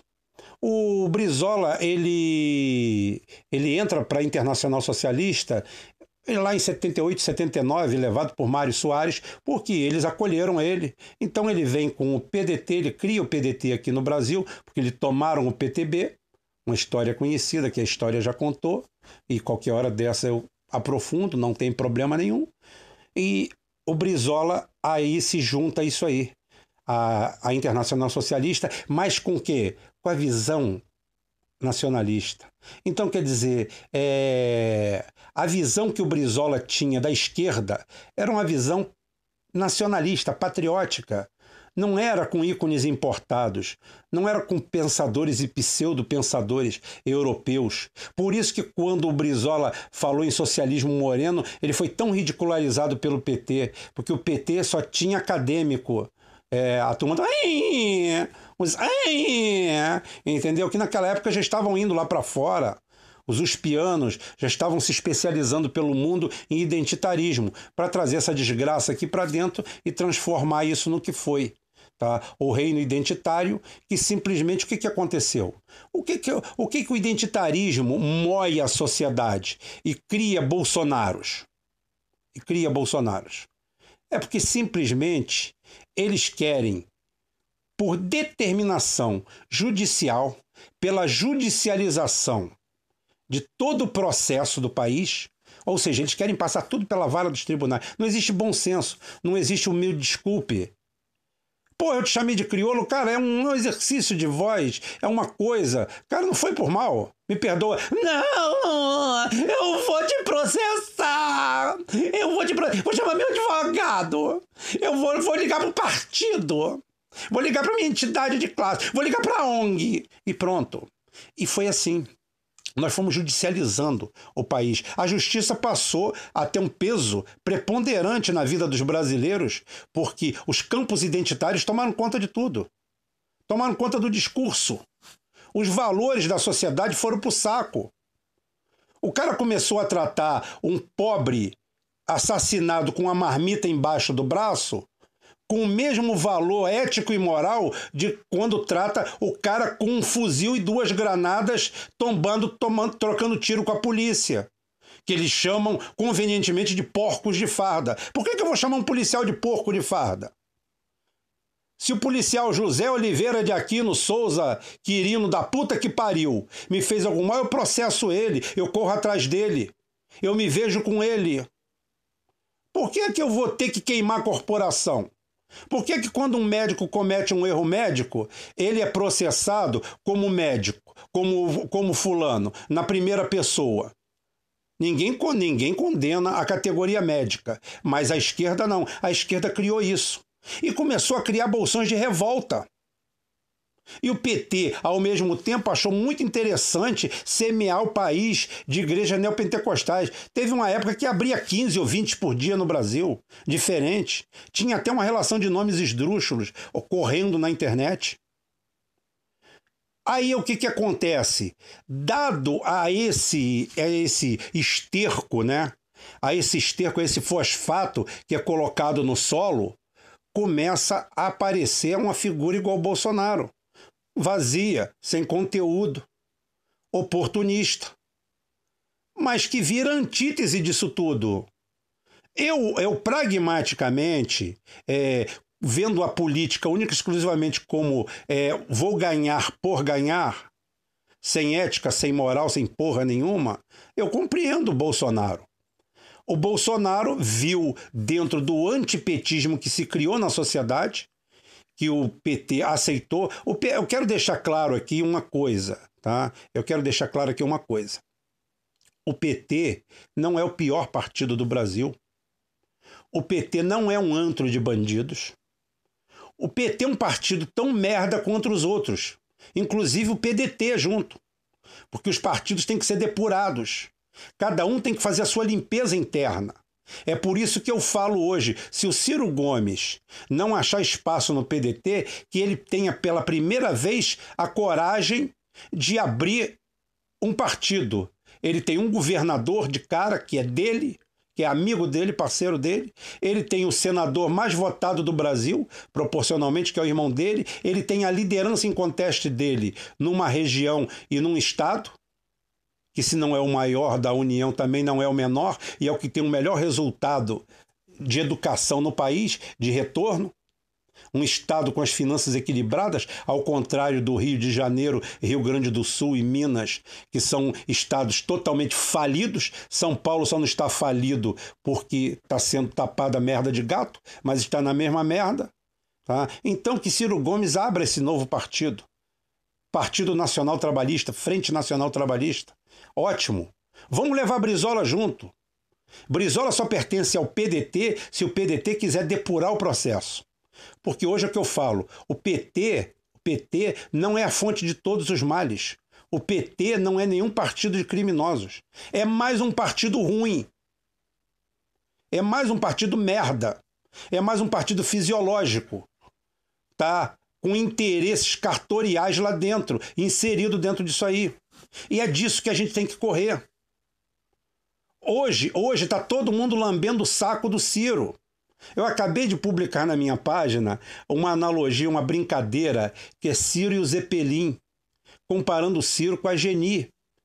Tá? De tudo que é nego torto, do mangue, do cais do porto, ela já foi namorada. O seu corpo é dos errantes, do cego dos retirantes, é de quem não tem mais nada. Dá-se assim, deixe menina, na garagem, na cantina, atrás do tanque, no mato. E por aí vai. A cidade fala mal da Geni. O PT, de uma hora para outra, esqueceu que Ciro tem sete partidos. Esqueceu que ele é cria do Tasso Gereissati. Esqueceu que ele era da Arena. Esqueceu que ele maltrata a mulher. Esqueceu que ele é homofóbico. Esqueceu que ele é sem educação. Esqueceu que ele é, fala palavrão. Esqueceu que ele é de direita. Esqueceu que ele é coroné. Como o PT esquece tudo rápido, vá com ele, vá, Geni. Vá com ele, vá, Geni. Você pode nos salvar, você vai nos redimir. Você dá para qualquer um. Bendita Geni. Isso. Dá, Geni. Vem com a gente, ajuda a gente, livra a gente do comandante malvadão.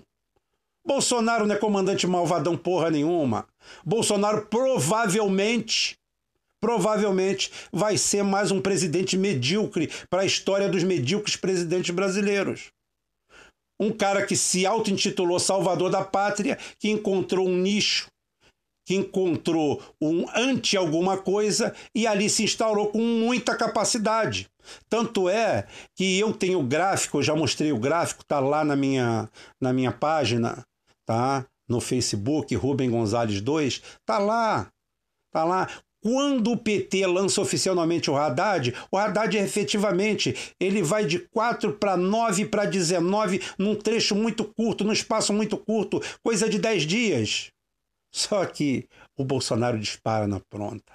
Bolsonaro tinha 22 e Bolsonaro passa para 30. E Bolsonaro some do cenário e tá doente, tá fudido e não dá uma palavra e continua crescendo. Que fenômeno é esse? O fenômeno é muito simples. O fenômeno é o pavor do PT. Foi o PT que deixou criar isso, não fui eu. O fenômeno do PT, do espanto do PT, o medo que o PT causa, é, junto com isso aí, vem a broxice. O Brasil teve a maior inadimplência eleitoral dos últimos 20 anos. 30 milhões de pessoas, se não me engano, não foram votar. Se Ciro fosse o candidato no segundo turno, provavelmente mais 10 milhões iriam votar, teria tesão. Hoje eu vi gente que é anti-PT coçando a cabeça uma juíza aposentada, o marido dela, que é contador do Estado, a filha dela, que é contadora do Estado, é, puxando os cabelos da cabeça em quem vão votar. Eles estão pensando até em votar no Haddad, porque eles não querem o, o Bolsonaro. Mas ninguém pensou. Por quê? Porque simplesmente essa história de Bolsonaro e, e, e Haddad virou um fla-flu, virou uma coisa de maluco virou uma torcida, virou de paixão. Ou seja, nós trouxemos o futebol, que eu falei que é uma alegoria da nossa vida, para o campo da vida real. Ninguém escutou as propostas, eu vou dizer, é, do Amoedo, por exemplo, que eu não votaria nele nem amarrado.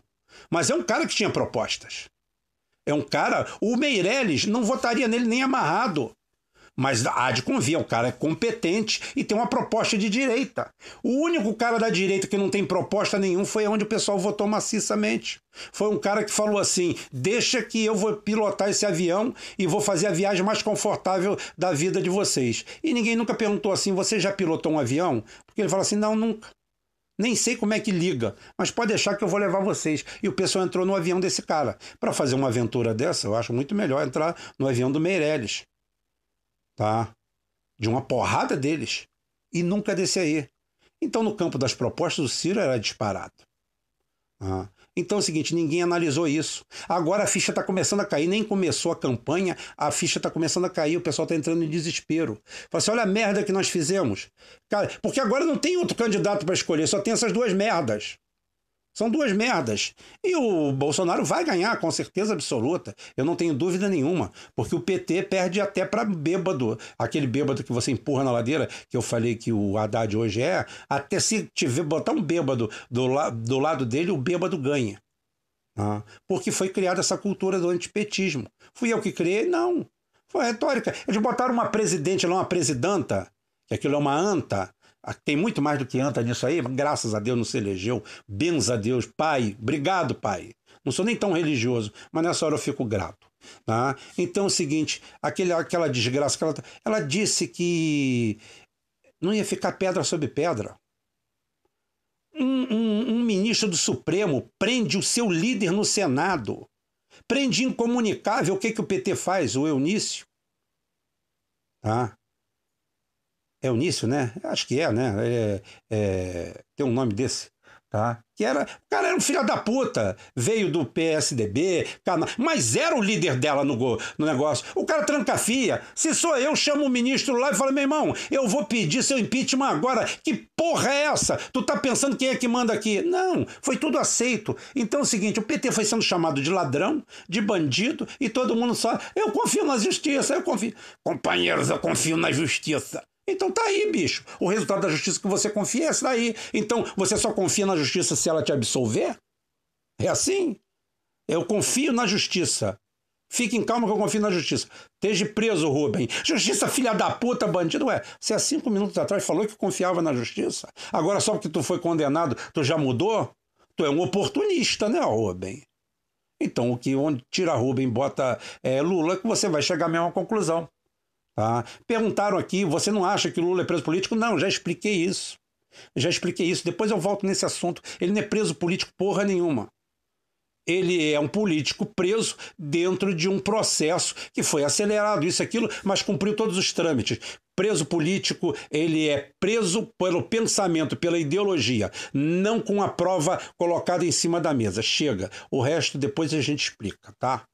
Então é o seguinte: depois de tudo isso aí, ganhando ou perdendo, tá? Vai ser joga pedra na Geni, joga pedra na Geni. Ela é feita para apanhar, ela é boa de cuspir, ela dá para qualquer um, maldita Geni. Escuta isso, Ciro Gomes. Escuta isso que eu estou falando aqui agora. É isso que vai te restar. Então, por favor, não entre nessa barca furada. Chega lá e fala assim: eu não voto em fascista, eu não voto em nada. E é o seguinte: em quem você vai votar? Tirem suas conclusões. Eu não vou falar em quem eu vou votar. E eu não peço nada. O meu voto, a, a recomendação para o meu eleitorado é: vocês estão liberados. Liberados. Se o povo todo do Ciro quiser votar no Haddad, vota no Haddad. Não tem problema. O Ciro tem que liberar o seu eleitorado, tem que liberar a gente. Para cada um fazer o que bem entender. Ótimo quiosque, como eu falei, por enquanto, fascismo, fascismo de verdade, eu estou vendo bastante do PT, querendo criar uma situação daquela que eles criticaram o Aécio Neves. Nós não. Nós aqui dessa página, nós vamos respeitar as urnas, que é a vontade do povo. Porque o identitário quer chegar no meio do povo, cagar a sentença e obrigar o povo a se sujeitar a ele. É a ditadura das minorias. É onde o Bolsonaro cresceu. Você quer que o cara mande em você? Ser respeitado é outra coisa. Você respeita, você é respeitado, você. O Bolsonaro talvez ele nem saiba se fazer entender tão bem quanto eu. Tá? O fato de você respeitar não quer dizer que você goste. Eu posso gostar ou não de uma coisa, mas respeitar aquela, aquela situação.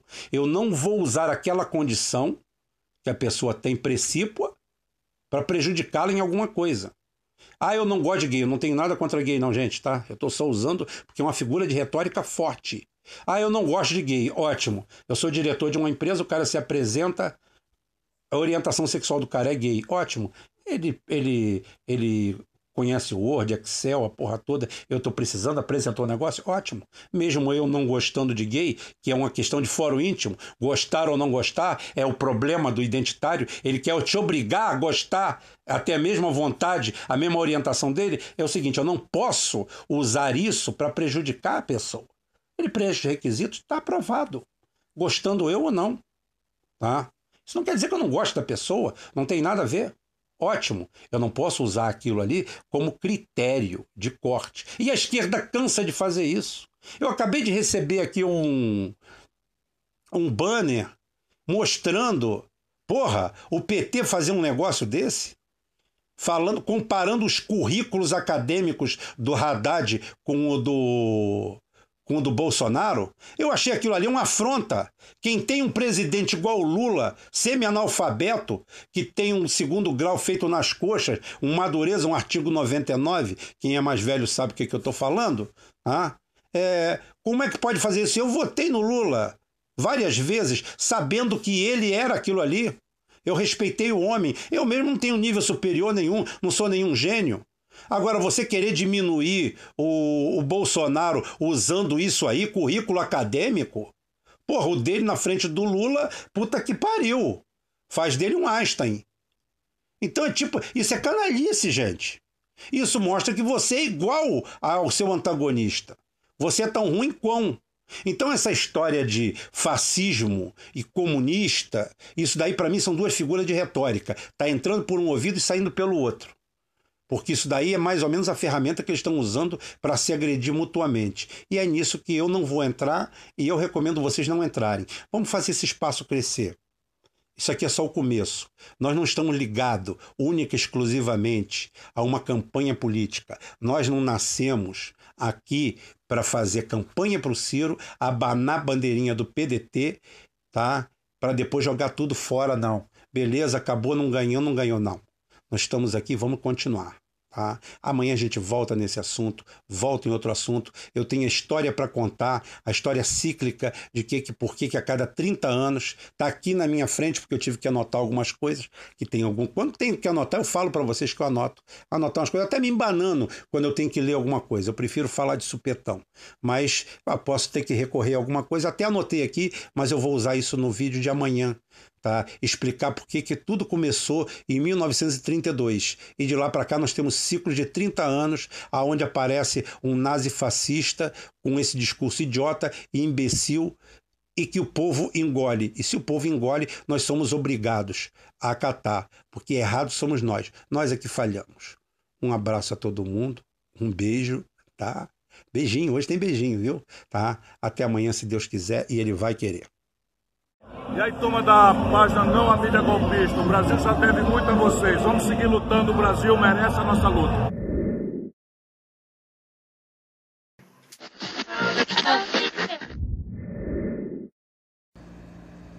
Boa noite, meus amigos da Conversa ao Pé do Rádio. Aqui mais uma vez, variando sobre o mesmo tema, é Rubem Gonzalez, diretamente do portal Não a Mídia Golpista. E se preparem que tem projeto novo aí, hein? Tem projeto novo aí. Vamos vamos partir para TV não a mídia golpista.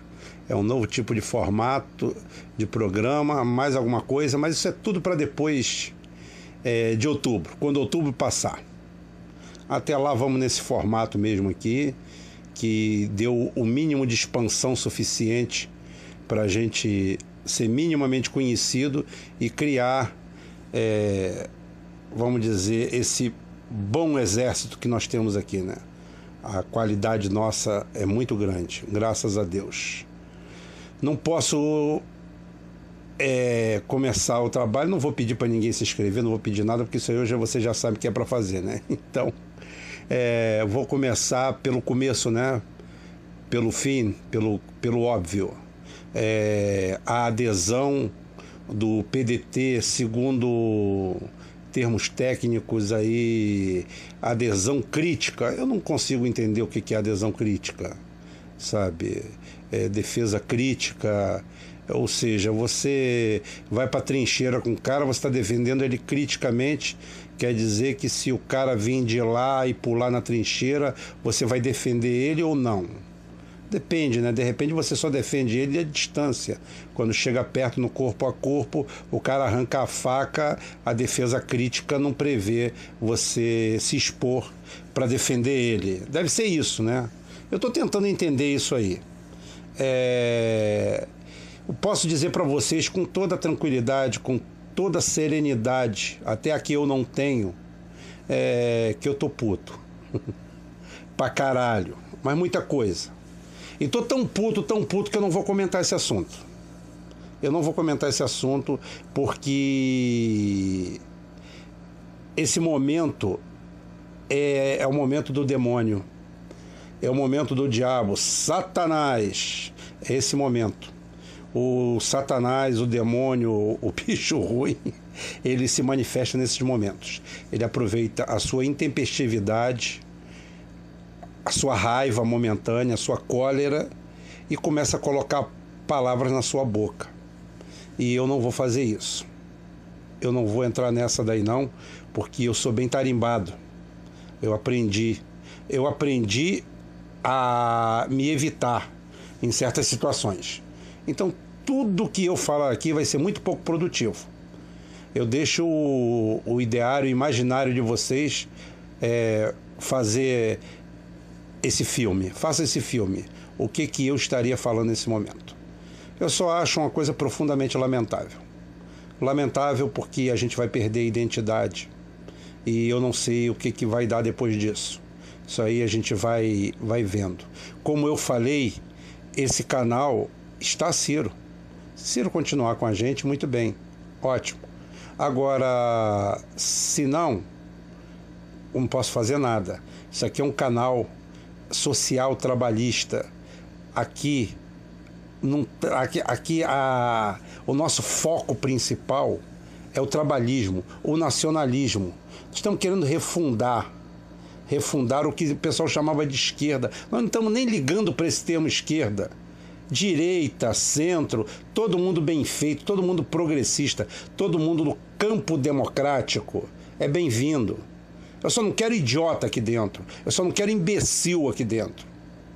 Eu só não quero retardado, como tem um tal de Marcelo Silva aí, que eu não faço, eu não mexo no canal, eu só faço o áudio, só faço o, o vídeo, né? Então é o seguinte, eu pedi a exclusão desse imbecil, o cara é gay e retardado, ah, e vem aqui só para escrever merda. Então é o seguinte, esse tipo de coisa que eu não aturo gente descontextualizando o que eu falo, e identitário. Identitário pode ir pra puta que pariu, pegar a mala dele. Tem gente aqui falando assim: ah, eu sou identitário. Se você acha que você é identitário, você não é. Primeiro sintoma, tá? Porque você tem simancol. Você sabe fazer meia-culpa. E o identitário não. O identitário é dono da verdade. O identitário jamais vai se enxergar como identitário. Então, se você chega para mim e fala aqui, mesmo de brincadeira no comentário, ah, gente, eu sou eu acho que eu sou identitário. Você pode ter alguns tickets, alguns não é ticket não, porra. Esse é burro, Rubem. Então é o seguinte, você pode ter alguns tickets. Claro, você é criado numa sociedade dessa. Como é que você pode fazer uma coisa? Você pode mudar isso aí. Só quando você encontra um canal de um maluco como eu, que vai colocando as coisas no seu devido lugar. Então eu pretendo não falar é, sobre isso não. Eu vou deixar isso de lado. Eu vou usar como tema hoje, só para ficar leve, eu quero fazer a, a trilogia, tá? Eu estou prometendo, prometendo, prometendo e provando como a gente, a cada ciclo de 30 anos, a gente vira fascista. E as causas e consequências disso. Mas hoje eu não vou fazer isso não, tá? Eu hoje, eu hoje vou, vou pegar um, um, um mote do Leonardo Sapucaia, que é meu amigo lá do Facebook, e ele simplesmente chegou para mim e perguntou, tá? O que que eu poderia falar sobre o Steve Bannon, tá? E a tal da Cambridge Analytica, tá? É, Para quem não sabe, esse Steve Bannon é o marqueteiro, o picareta, o bandidão que estava por trás da eleição do Trump. Não estava por trás da eleição do Trump, né? Fazia um trabalho e criou essa, essa empresa, né? né?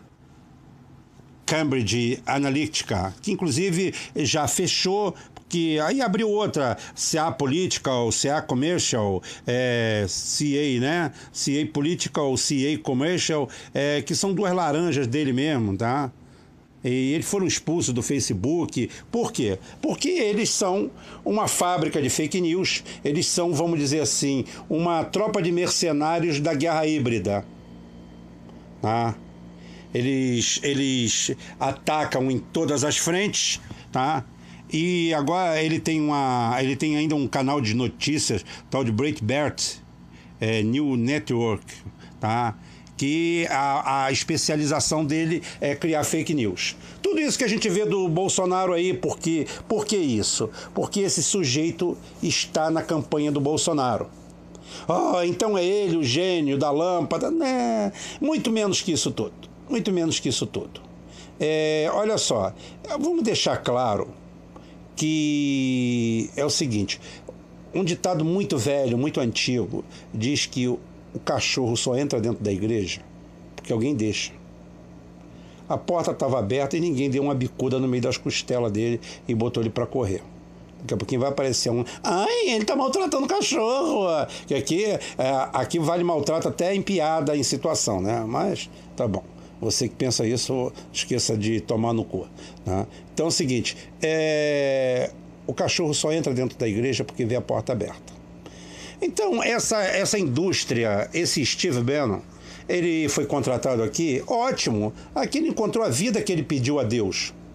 Você imagina o, a sua a sua manicure ou a, a, manicure da sua esposa é com poder e dinheiro na mão. Se ela já faz fofoca pra caralho, só sabendo as, as merdas do bairro, imagina se tu der poderes ilimitados para ele dinheiro. E é o que acontece aqui no Brasil. Steve Bannon tem a complacência de todo o judiciário brasileiro, que é o terceiro, quarto, quinto, sexto, sétimo, oitavo, nono e décimo poder, que agora nós temos dez poderes sendo que oito, oito pertencem ao judiciário. Nós estamos fodidos. Tem nego que tá com medo de ditadura militar. Porra, eu tava. Acho que eu tô começando a torcer para uma ditadura militar, porque eu não aguento mais. Porque pelo menos o militar me empurra um fuzil dentro da boca e manda eu calar a boca. Aí eu, por bom senso e instinto de preservação, eu falo sim, senhor. Pior de tudo é ficar se sujeitando a um merda, um chassi de frango, arrogante, prepotente, filhinho de papai, que nunca fez nada na vida a não ser estudar para cursinho, virou juiz, magistrado e caga na cabeça do mundo. Porque ele é Deus. Agora não existe mais Constituição, não há Código Processual Penal, não existe nada. Existe ele. Existe o que sempre existiu para pobre no Brasil, na realidade, né? Vamos falar a verdade. É, juiz autoritário, tá? Déspota, com pobre, foi a vida inteira. Foi a vida inteira. Então é o seguinte: o que está acontecendo é que houve uma democratização, agora é para todo mundo. Então, essa turma aí que são donos de todos os poderes. E essa turma aí, o Steve Bannon faz o que quer, o que bem entende. Do outro lado, compraram a mídia. Só falando em comprar a mídia, gente, a Globo é, virou PT, tá? Os petistas estão amando a Globo. Não tem mais crítica nenhuma. A Globo não é mais parte do demônio. A Globo é o lugar do bem. É tranquilo. Porque o petista é aquele cara que não pensa no próprio rabo, né? Ele não pensa 100% no, no próprio cu. Então, os petistas estão nessa, nessa vibe. Mas o que eu quero dizer é que é o seguinte: olha só, a guerra híbrida não tem nada de novo. Né? A guerra híbrida não tem nada de novo. Tudo é velho nisso aí. Novo, novo é tu encontrar um Zé Buceta do outro lado com um cargo de presidente. Uma bosta igual a Dilma no cargo de presidente. Isso que é novo. Mas também não é só no Brasil, não, é no mundo inteiro. A direita, o que, que acontece? Vamos pregar democracia. A democracia virou, é, assim, uma panaceia. Todo mundo tem que ser democrático, todo mundo tem que ser politicamente correto. Eles espalharam isso para o mundo. E dominaram o mundo com isso. Quais são os únicos lugares do mundo aonde o identitário não manda? Aonde há democracias relativas. Onde tem democracia relativa? Ou então ditadura mesmo, tá? ou então regime fechado? É China, é Rússia, antiga União Soviética. O Putin não dá mole para ninguém, não dá mole para Kojak lá de jeito nenhum. A Síria que bateu o pé e está em guerra até hoje. A Turquia, que o cara lá teve apoio da, da Rússia, botou para fuder, é, prendeu entre procuradores e juízes mais de 2 mil eu, eu torço todos os dias que ele pelo menos fuzile uns 500, que é para servir de exemplo, para servir que um dia em algum lugar, mas também comparar um otomano com um cu de cachorro de um brasileiro é foda, né? Vai tomar no cu, não dá nem para comparar. Raça de vira-lata do caralho. Vende a mãe e entrega. Então é o seguinte, o que que, o que que ocorre? Essa, essa desgraça, isso aí é velho. Isso é velho. É... Tem uma coisa muito emblemática aqui que eu vou passar para vocês. Talvez eu coloque até o vídeo aqui, né? É... Em 1943, na Segunda Guerra Mundial, tá? É... O o Walt Disney fez um curta-metragem de oito minutos que vocês vão achar aqui na rede, mas talvez depois eu coloque aqui, tá? Que é o Chicken Little. Chicken Little é a história exatamente da guerra híbrida. 1943 não tem nada de novo, é tudo velho. É tudo velho. 1943, a história se remete ao quê? Uma fazenda feliz, um galinheiro hiper feliz, todo mundo feliz dentro do galinheiro e uma raposa doida para comer as galinhas. A raposa do lado de fora olha pro, pro fazendeiro, uma puta de uma espingarda. E como é que ele vai fazer? O galo brabo, caralho, tudo, como é que ele vai entrar ali dentro? Tudo cercado. Aí o que, que ele faz? Ele pega um, um idiota, um pintinho idiota, e começa a fazer a cabeça dele. E esse pintinho se empodera começa a achar que ele é alguma coisa. Vocês estão vendo alguma semelhança? Estão vendo? Esse pintinho ignorante, boçal, começa. Tá? O cara começa com um mote que é, o céu está caindo. O céu está caindo e eles têm que abandonar o galinheiro. Tá? O céu está caindo. E para fazer isso, a certa altura, ele pega um, uma, uma estrela de madeira e joga na cabeça do pintinho. Aquilo era o que bastava. E o pintinho desanca todo mundo, fala mal de todo mundo, pega o, o chefe do galinheiro, o galo velho lá que manda na porra toda, respeitado por todo mundo, numa boa, tá? Destroça o cara, faz uma comoção geral, bota todo mundo contra a instituição o discurso do galo, o galo, o pintinho é vazio, o pintinho não sabe de nada. É a raposa que fala para ele como entidade. Vale a pena, são oito minutos de você olhar o vídeo dez vezes, até que o pintinho consegue fazer a cabeça de todo mundo e levar todo mundo lá para lá para a caverna, tá? Aonde a raposa come todas elas. Não tem final feliz. O final é triste mesmo. Isso daí é uma obra de Walt Disney contra Hitler, contra o nazismo, contra o totalitarismo. Ou seja, já era uma denúncia da guerra híbrida. Então não tem nada de novo. Novo o que tem é um bando de merda no mundo, dominando os países, governando. Você imagina que a, a, a Dilma foi avisada pelo serviço secreto do Putin que ela estava sendo, é, sendo espionada.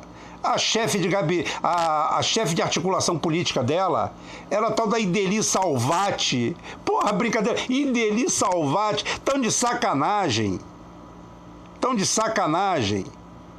Tão de putaria. Então é o seguinte: não foram eles que ganharam. Olha lá, o Pintinho é o Bolsonaro. O Pintinho é o Bolsonaro. O Paulo Guedes é a raposa. Olhem o filme, se não for, bota aí no comentário que eu coloco aqui o link. Não tem, coloco o link não, eu coloco ele aqui. Então nós estamos revendo essa história. Aí a história, esse tal de morte, de fascismo, isso daí é muito cômodo, porque enquanto se fala nisso, não se fala em propostas. Esses identitários acabaram com toda e qualquer defesa. Porque você, quando você começa a ser atacado por uma guerra híbrida, você tem que ser extremado. Não tem democracia para esses caras. Você baixa a lei de segurança nacional, você bota todo mundo para fuder. Como aconteceu naquele negócio dos 20 centavos, que quem começou foi esse paspalho que está aí, candidato a presidente, esse tal de Haddad, que lamentavelmente o candidato que eu apoiei está lá apoiando ele criticamente porque na realidade, em 2013, em 2018, nós vamos ter uma reedição de 1989. Vamos perder, vamos nos aniquilar, o PDT vai acabar como partido, vai se fuder com expressão. Se alguém vai se salvar nessa história, é o escorpião. O sapo já sabe o caminho dele. Tá? O sapo já sabe o caminho dele. É o PT, o PDT inclusive mais realista que o rei, já disse que expulsa quem apoiar o, o Bolsonaro. O PT não, o PT deve ficar quieto, que quando o Bolsonaro ganhar, ele vai lá, negocia umas votações, arruma emprego para para a esposa lá do Chicão, arruma emprego para essa turma que ficou desempregada aí, porque os militantes pesados do PT, eles não conseguem militar com menos de 20 mil por mês, não, tá? 15, 20 mil, 10 mil até dá para cesta básica, mas tem que ser acima disso aí, entendeu? Então não dá, não dá para não dá para fazer por menos. A turma lá é pesada. Então, enquanto o PDT vai expulsar a gente, como já expulsou agora, é... eu eu, particularmente, como eu falei, eu vou voltar nesse assunto amanhã, com a cabeça fria, porque eu não estou querendo cometer injustiças. Mas vocês imaginam como é que eu estou. Hoje é meu dia de tristeza. Perder, perder a vaga no segundo turno, não, porque nós marcamos posição. Eu sou homem, eu tenho caráter eu honro minhas calças, eu honro minhas posições. Tudo que eu falei lá atrás, você vai no último vídeo, tudo que eu falei, eu endosso. Tem gente que não está endossando o que falou. Mas eu não estou querendo negociar isso aqui, falar isso aqui, para não ser injusto e para não falar merda. Como eu falei, o demônio está de plantão. O demônio está aqui nas minhas costas com um espeto. Vai, Rubem, vai, vai, solta o verbo logo, solta tudo que você está falando. O pessoal sabe o que você quer falar, mas não, não vou falar vou deixar quieto. Vou negócio aí, porque a história sempre se repete como farsa. Então nós estamos diante de mais uma farsa. Tá? Só tenho certeza absoluta que para o que vai sobrar para o sapo é uma ferroada nas costas. Mais nada, mais nada. Porque eu não conheço apoio crítico. Apoio crítico é a mesma coisa que ser meio viado, meio puta, meio corno, meio isso. Ai, Robin, você é preconceituoso, fascista. É isso aí, gente. Eu brinco desse jeito, falo desse jeito. Quem gostar, bem. Quem não gostar, amém. Eu sou homem, sou de carne e osso. Agora, garanto que se vocês me tivessem como amigo particular, vocês nunca iriam ter um amigo mais dedicado, fiel e que bota a cara na reta por qualquer amigo. Tá? Tem muito palhaço aí, muito palhaço identitário que gosta de fazer discurso e na primeira porrada corre para debaixo da cama e te deixa na furada. Amanhã a gente volta no assunto, se Deus quiser, ele vai querer. Um abraço a todo mundo.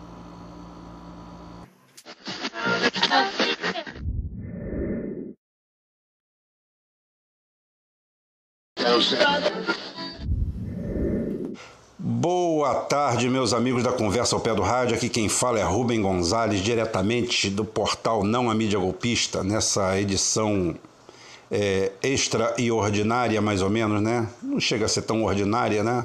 Um pouquinho extra. É... Viemos aqui rapidamente comentar aquilo que nós não comentamos ontem. Ontem eu estava puto, revoltado com a posição aparente do Ciro, é, do PDT. Então, eu acho nesse momento é, o mais inteligente a se fazer é você ficar quieto, calado. Eu falei, falei da, da minha.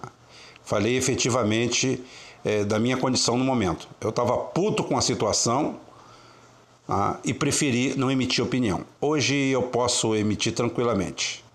É mais uma posição do partido para não ficar taxado como um partido ligado ao fascismo. É... E o Ciro não vai participar de absolutamente nada.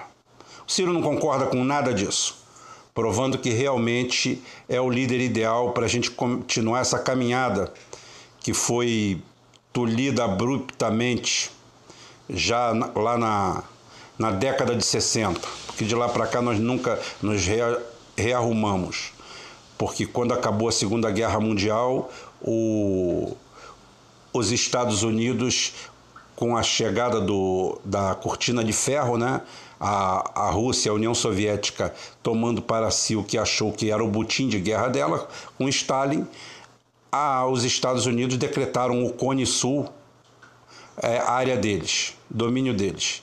E assim destruíram a Argentina, que era um país super desenvolvido, um país europeu na América do Sul. Não destruíram tanto o Uruguai, porque o Uruguai era pouco para se destruir, é, mas prejudicaram bastante e vieram aqui foder a gente. O problema todo é que os aqui deram de cara com, apesar do que, que muitos pensam, é, na ditadura aqui não é defesa da ditadura. Eu também estou pouco ligando se alguém está falando que é defesa da ditadura, porque as pessoas têm que parar com esse romantismo acadêmico idiotizante e analisar as coisas friamente. Né? Aqui também havia uma corrente muito grande nacionalista e isso acabou prejudicando é, os planos dos Estados Unidos. Haja visto que o Geisel, é, quando assume, rompe contratos com os Estados Unidos e decreta que o Brasil ia ser uma grande nação. Isso é, precipitou a eliminação e o fim das ditaduras na América do Sul, que era uma praxe. Mas sobre isso aí nós vamos falar é, depois. Né? É, vamos só nos ater a isso aqui. Aí eu sempre falo, ah, fala depois. Eu, só falo, eu sempre falo depois, porque a história é para ser abordada continuamente. Então, toda vez que tiver um link, a gente pode fazer, como a gente, depois que passar esse processo eleitoral, a gente vai ter tempo suficiente para fazer abordagens históricas do que, que é a política, do que, que é a geopolítica, a política geral do armamento, o que pesa nas ideologias nisso tudo. Ah, então isso daí, tem muita gente que virou para mim e falou assim, é, você você é, tá sempre fazendo um link para frente do que você vai falar, claro, vou falar, mas não agora, porque o momento agora é político. É, sempre vai ser político, né? Mas só que o momento agora é totalmente político. É totalmente político. Então vamos fazer uma coisa, vamos deixar é, isso aí de lado, depois a gente conversa sobre isso aí.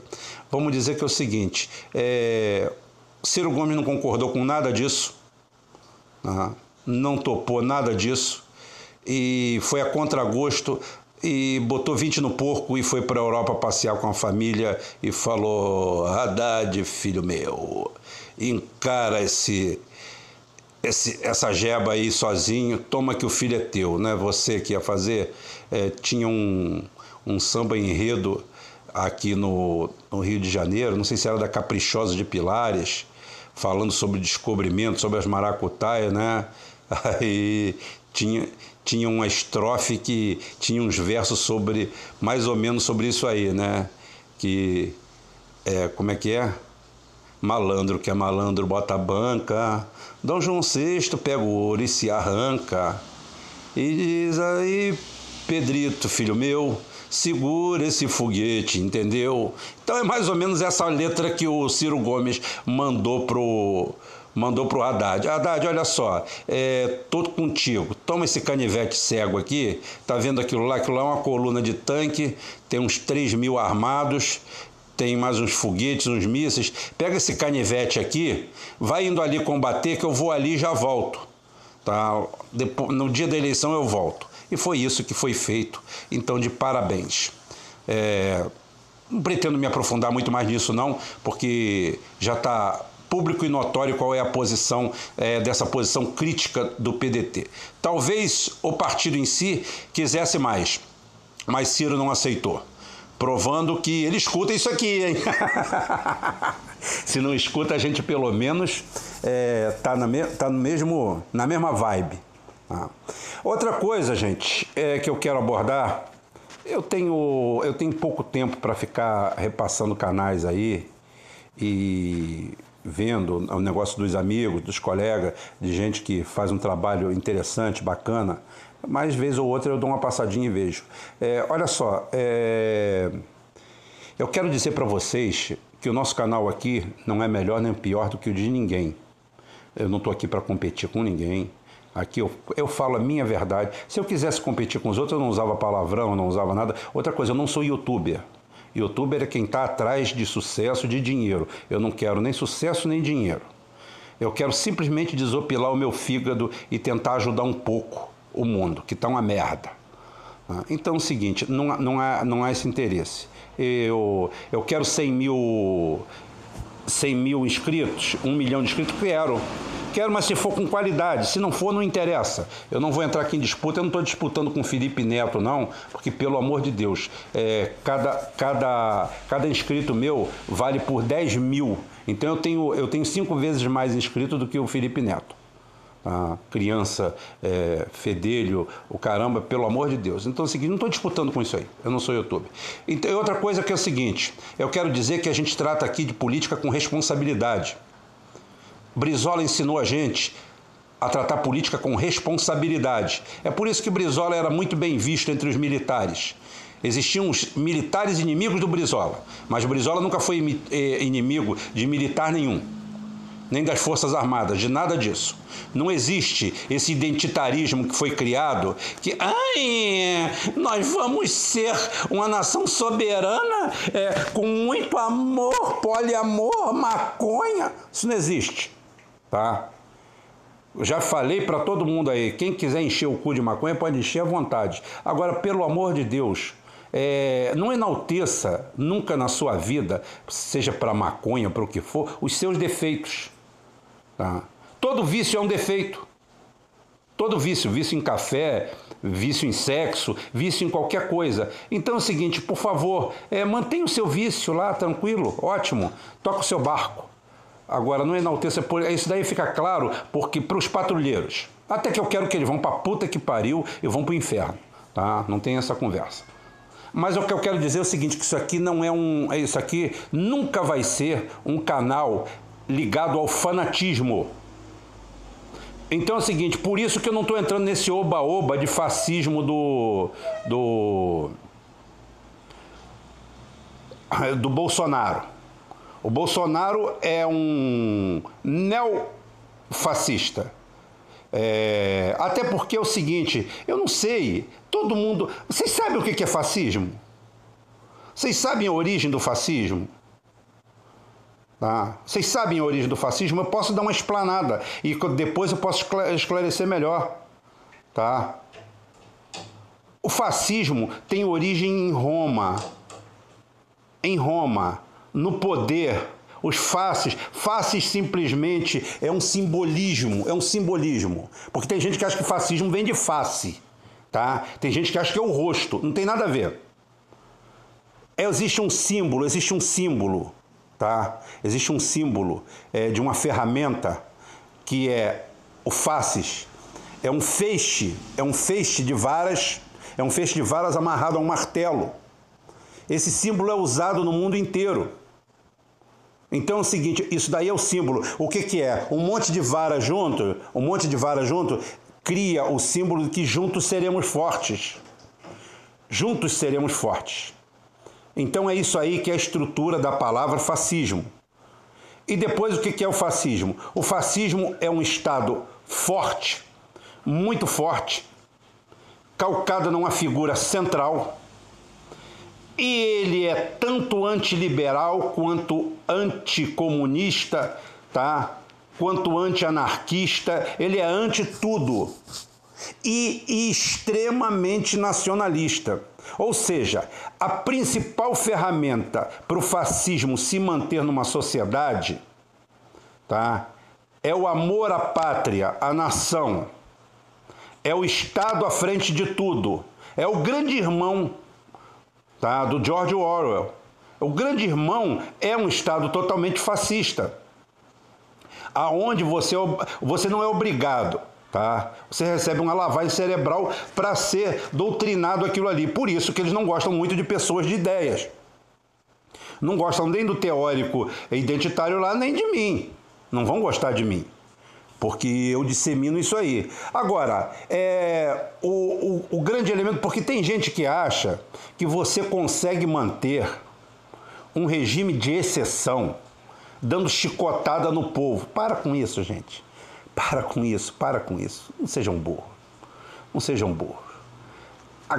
Você, você para manter uma ditadura, você tem que inertizar a camada mais baixa da população. O grosso da população tem que ser inertizado. Como é que você inertiza ele? Com doutrinação e bem-estar.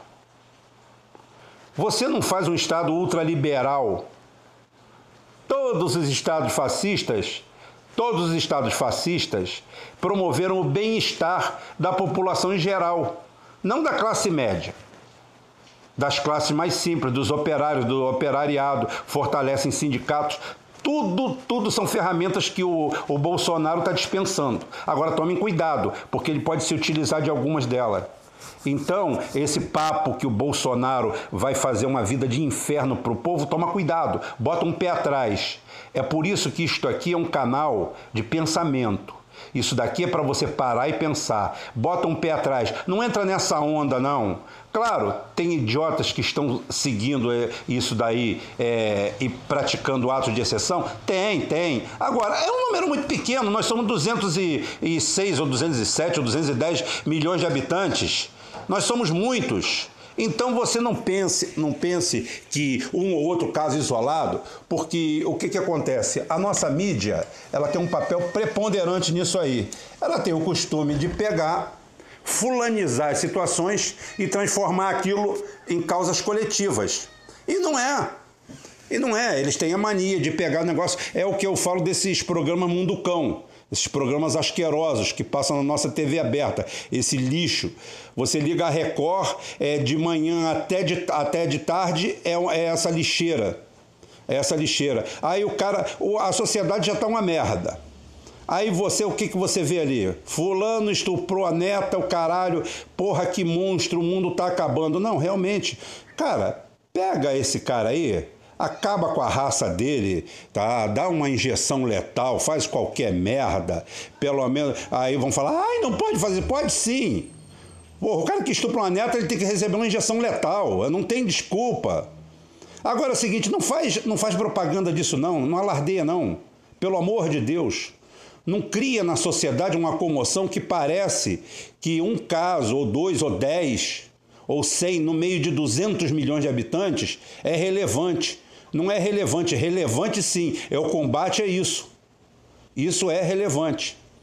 Então, gente, isso daqui é um canal onde nós vamos praticar oposição consciente eu não vou entrar nesse fanatismo tolo de que eu estou combatendo o, o Bolsonaro é, porque o Bolsonaro é, vai criar um estado de exceção. Não vai criar estado de exceção nenhuma. Ele não tem. Quem fala isso é porque não tem conhecimento geopolítico, não tem porra nenhuma, tá? E não tem capacidade nem conhecimento de entender a situação que nós estamos inseridos.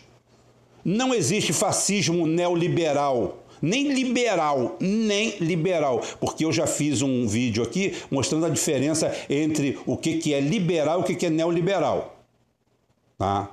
O, o socialismo, a, a, a esquerda clássica, aquela da linha direita-esquerda, que tem muita gente também que fala, não sabe nem de onde veio os termos. Ah, calma, a aula é mais para frente. Ah, que fica, que, fica, que fica se prendendo aí não sabe que, por exemplo, o socialismo usa, usa preceitos liberais, não neoliberais, liberais. porque essa história aí do, do, liber, do liberal malvadão vem com neoliberalismo. E isso já vai para Adam Smith, para porra toda.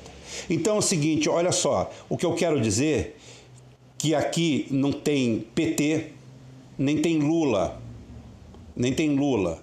O Lula, o Lula, o Lula, o Lula lembra muito bem uma, uma fábula, tá? É, a, a roupa do rei, a vestimenta do rei, que é é do Hans é, Christian Andersen, né? É, lá um, um, um, escritor de fábulas é, da Idade Média, ou, um pouco acima da Idade Média, não me recordo também, porque eu também não sou computador, vocês vão para merda, tá? Vão estudar um pouco, procurar também, que eu não sei, não lembro, mas já estou lembrando de coisa demais. Então é o seguinte, em que essa, essa fábula fala exatamente sobre a vaidade do ser humano, que ele é capaz de ver e enxergar o que não existe apenas para manter a vaidade. Foi isso que o Lula fez. O Lula fudeu a nossa vida com isso aí. O que, que acontece? Hoje o Bolsonaro existe por quê? Porque não existe fascismo, não existe fascismo se você não fizer um canteiro para ele. E essa história de ficar só culpando o povo, o povo que você culpa é o mesmo povo que elegeu o Lula duas vezes, a Dilma duas vezes. Então, alto lá, jacaré, alto lá, Bacural. Dá um tempo, segura a onda. Que porra é essa? Você não sabe fazer meia-culpa, não? Você não sabe ver o que está errado? Como é que você é, tira toda a legitimidade do povo de uma hora para outra? O povo só era legítimo quando votava em você? Aonde está errado as coisas? O que, que aconteceu de errado nesse período? Você não sabe fazer isso, não? Porra, que negócio é esse? Então, esse aqui não é nenhum canal que vai ficar de ficar fazendo aqui é, ódio como se o, o Bolsonaro. O Bolsonaro é um fenômeno. O Bolsonaro está sendo escolhido pelo povo, como Hitler foi escolhido pelo povo. Agora, o Hitler vinha do Partido Nacionalista, que na realidade era um partido de, funda de fundamento fascista. É, a diferença, mais ou menos, era a ferramenta da eugenia, né? Porque era baseado em, em, em, na raça pura ariana. Agora, os preceitos são os mesmos do fascismo. Ele se baseia, tanto é que o, o Hitler amava de paixão Mussolini, e não o contrário. Tem gente que acha que o, que o Mussolini era um satélite do Hitler. Era até militarmente, porque na Segunda Guerra Mundial a Itália militarmente é uma piada, né? Uma piada de ponta a ponta. Mas doutrinariamente, ideologicamente, o, o Mussolini sempre foi o líder espiritual, vamos dizer assim, de Hitler. E o Hitler vem para o nacionalismo, que já é um partido que existia. A vida, o mundo é tão dinâmico que, porra, quando você vê a suástica, que alguns chamam de cruz gamada, né? Porra, aquilo ali era um elemento de sorte, aquilo ali vem do Oriente, aquilo ali era considerado um amuleto antes do, do Hitler se apropriar daquele simbolismo porque o Hitler era bem obscurantista, né? Tem vários trabalhos sobre isso aí. É, aí um dia a gente fala sobre eles. Boa. Então é o seguinte, o, isso aí são coisas é, que vão mudando com o tempo. Hoje a, a, a suástica é odiada.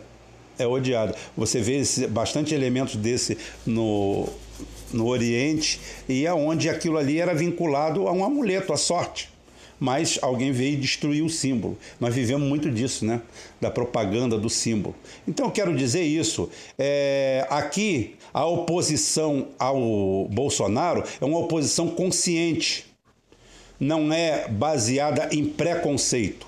Existem erros, existem de parte a parte porque eu vejo o dia inteiro fake news de ambos os lados, o que prova que tudo está sendo nivelado por baixo, muito, muito, muito por baixo é uma discussão rasa, é uma discussão que não leva em consideração os grandes temas nacionais, como desemprego, como miséria. A violência é tratada de forma superficial, é, na base do eu vou resolver no tiro, e o outro diz que vai resolver soltando todos os vagabundos. Quer dizer, é, duas soluções totalmente idiotas. Duas soluções totalmente idiotas. Não é só a violência que vai resolver. É claro que é o seguinte: é claro que nós deixamos chegar é, a situação da violência num ponto tal que algo traumático vai ter que ser feito. E não tem, não tem dúvida, não estou falando aqui se bandido bom é bandido morto, nem nada disso, não. Obviamente que entre vivo e morto, é, se, se só tiver essas duas opções, ele que morra. Eu estou pouco ligando.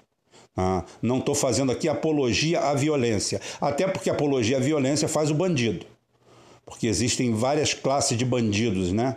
Ah, então é o seguinte: essa história também de justificar o cara com um fuzil AR-15 matando o trabalhador, porque um policial também é um trabalhador, é, justificar ele com a existência do Aécio Neves lá, não tem nada a ver.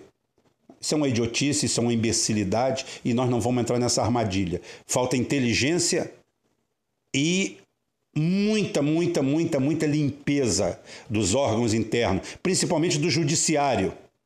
Principalmente do judiciário, que é intocado, é dono de tudo e, como eu falei, é, são os dez poderes, sendo que oito estão na mão do judiciário. Aí fica difícil.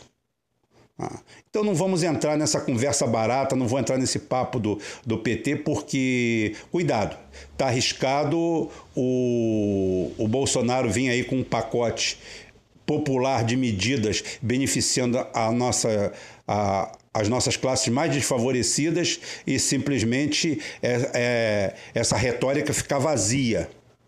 Ah, cuidado, cuidado. Ele estava em campanha ele estava em campanha. Tem a história do inferno com a campanha lá.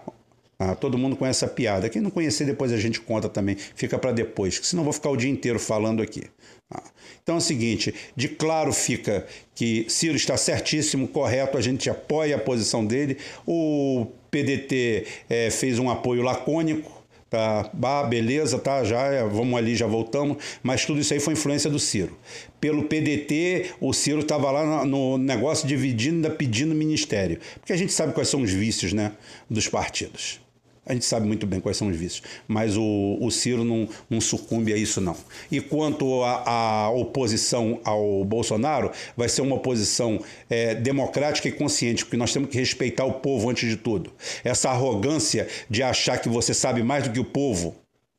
58 a 42, 16 pontos de vantagem de frente. Cuidado, tá? Cuidado para não jogar o bebê fora com a água suja. Cuidado. Cuidado, respeita o povo. Esse povo que está aí revoltado, puto, é o mesmo povo que elegeu o PT durante quatro mandatos. Alguma coisa fez errado. Se você não fizer um meia-culpa, se você não procurar os seus erros, você vai ficar a vida inteira nessa conversa. E isso aqui não é canal para isso, não. Isso aqui é canal para debate e para puxar pela inteligência das pessoas. A capacidade cognitiva. Tá bom, gente? Um abraço. Até amanhã, se Deus quiser. E Ele vai querer. E aí, turma da página Não a Mídia Golpista, o Brasil já deve muito a vocês. Vamos seguir lutando, o Brasil merece a nossa luta. Boa noite, meus amigos da Conversa ao Pé do Rádio. Aqui quem fala é Rubem Gonzalez, diretamente do portal Não a Mídia Golpista. Ah, essa daqui é uma edição que vai para o ar em parceria com o professor Tiago Moraes, é, para ele colocar lá no canal dele também, porque foi uma solicitação dele e nós vamos abordar o assunto. Então vocês já entraram aí com Penny Lane. Penny Lane, ó, gente, não é nome de namorada não, tá? Só vou logo dizendo aqui, porque cultura inútil não custa nada. Penny Lane é uma rua é, de um bairro, de uma região em Liverpool e remete à simplicidade da vida da gente por mais famoso que a gente fique, por mais longe que a gente vá, a gente nasceu numa casa, nas, viveu numa rua, conviveu com pessoas e isso daí é a nossa essência. E Penny Lane foi escolhida a dedo por causa disso. Nós temos que manter a simplicidade, sempre. Porque, como eu sempre falei, não é um, não é um, um relato piegas, todos nós nascemos do mesmo jeito, vamos morrer do mesmo jeito e cabe a nós descobrir o que, que a gente vai fazer com esse intervalo entre uma coisa e outra. Nós recebemos é, uma certidão de nascimento com a data escrita no exato momento que a gente nasce e um atestado de óbito em branco. que a gente não sabe quando vai ser preenchido, mas vai ser preenchido, não tenha dúvida. Então, gente, trato a bola, trato a bola porque hoje nem palavrão tem, tá? Eu não vou falar palavrão hoje, não adianta. Quem quiser traga o palavrão de casa. Vocês estão muito, muito, muito acomodados com isso. Usem seus próprios palavrões. Vamos falar, bem, Bolsonaro eleito é uma realidade. É, ele pode não ser eleito? Pode. Também pode cair um meteorito, pode cair uma chuva de mísseis aqui, é, pode acontecer uma, um monte de acidente. Um monte de acidente no percurso e nada disso acontecer. Só que ele está eleito, virtualmente eleito.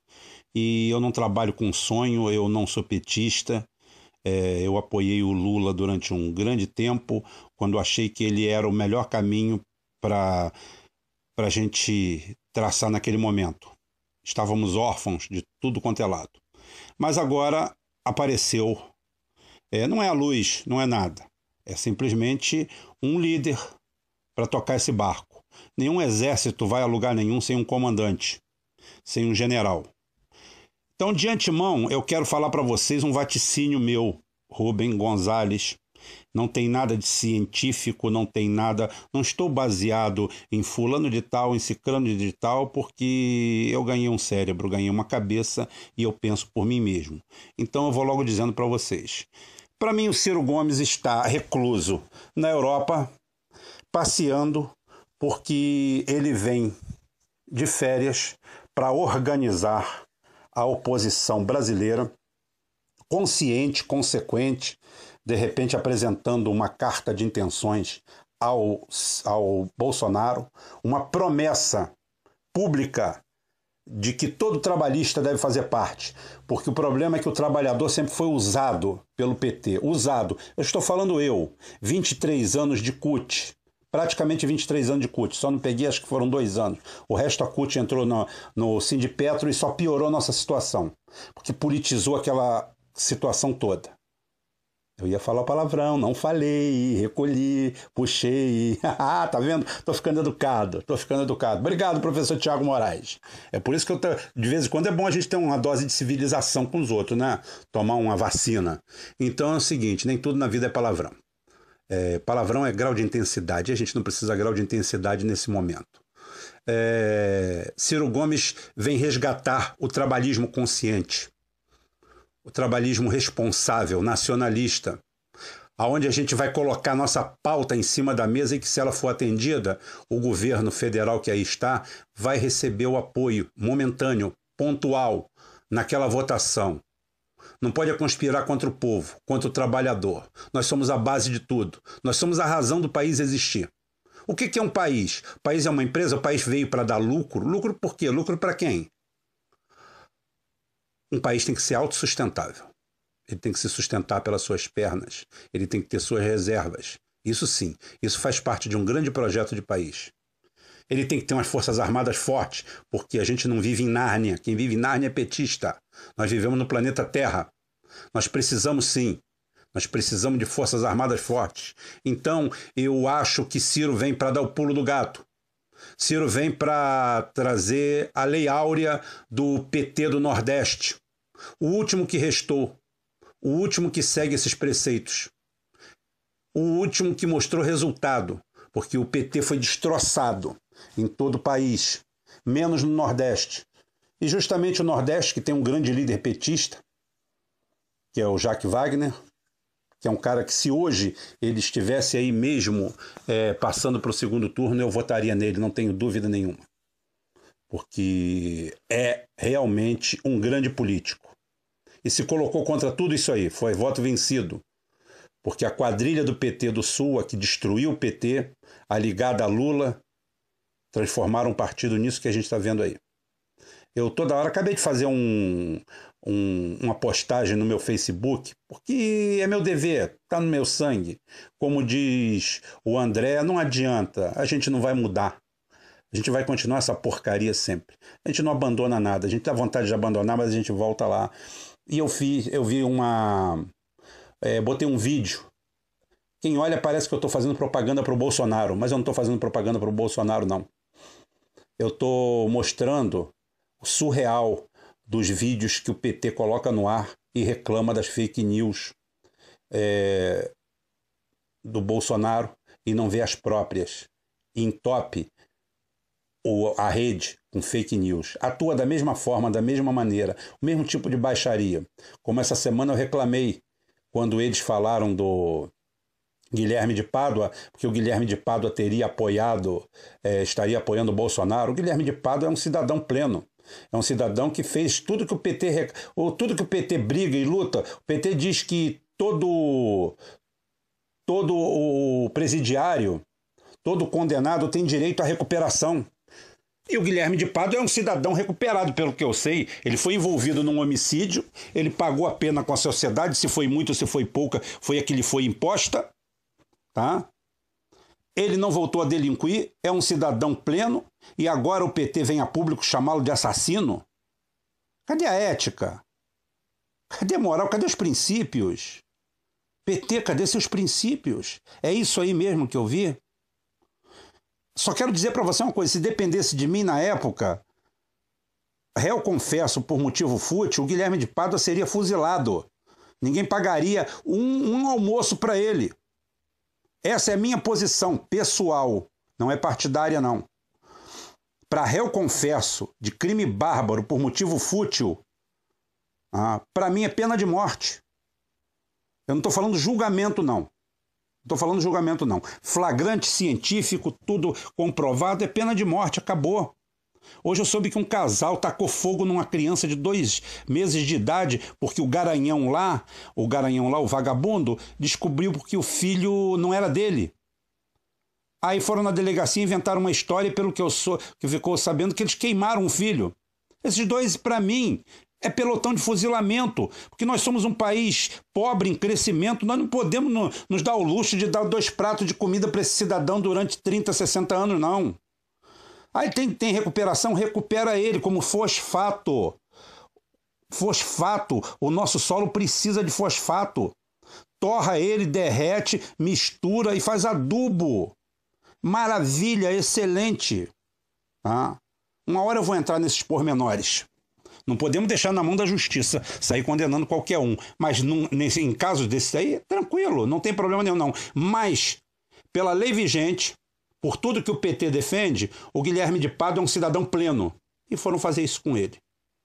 Então é lamentável isso tudo. É, tenho certeza absoluta, vou logo dando de antemão, que Ciro Gomes vai, vai vir da Europa exatamente para implodir o PT do Nordeste. Não sei se pelo PDT ou por outra situação, ou que se afirme, porque o PDT também precisa uh, passar uma esponja, levar um pai de santo, levar um rabino, levar um pastor chegado nos parangolé, chegar um, levar um padre Quevedo para exorcizar também, que sai de mim, né? Pelo amor de Deus, vai ter tralha assim no inferno. Mas aqui é um lugar mais fresco. Então é o seguinte: ou limpa aquilo ali e faz alguma coisa, ou não tem problema. Eu quero é trabalhismo, eu quero é nacionalismo. Isso daí o Ciro Gomes tem. E vou aqui analisando como, como o professor Tiago propôs. Tiago, seguinte, composição da Câmara dos Deputados e o que, que o Bolsonaro vai encarar.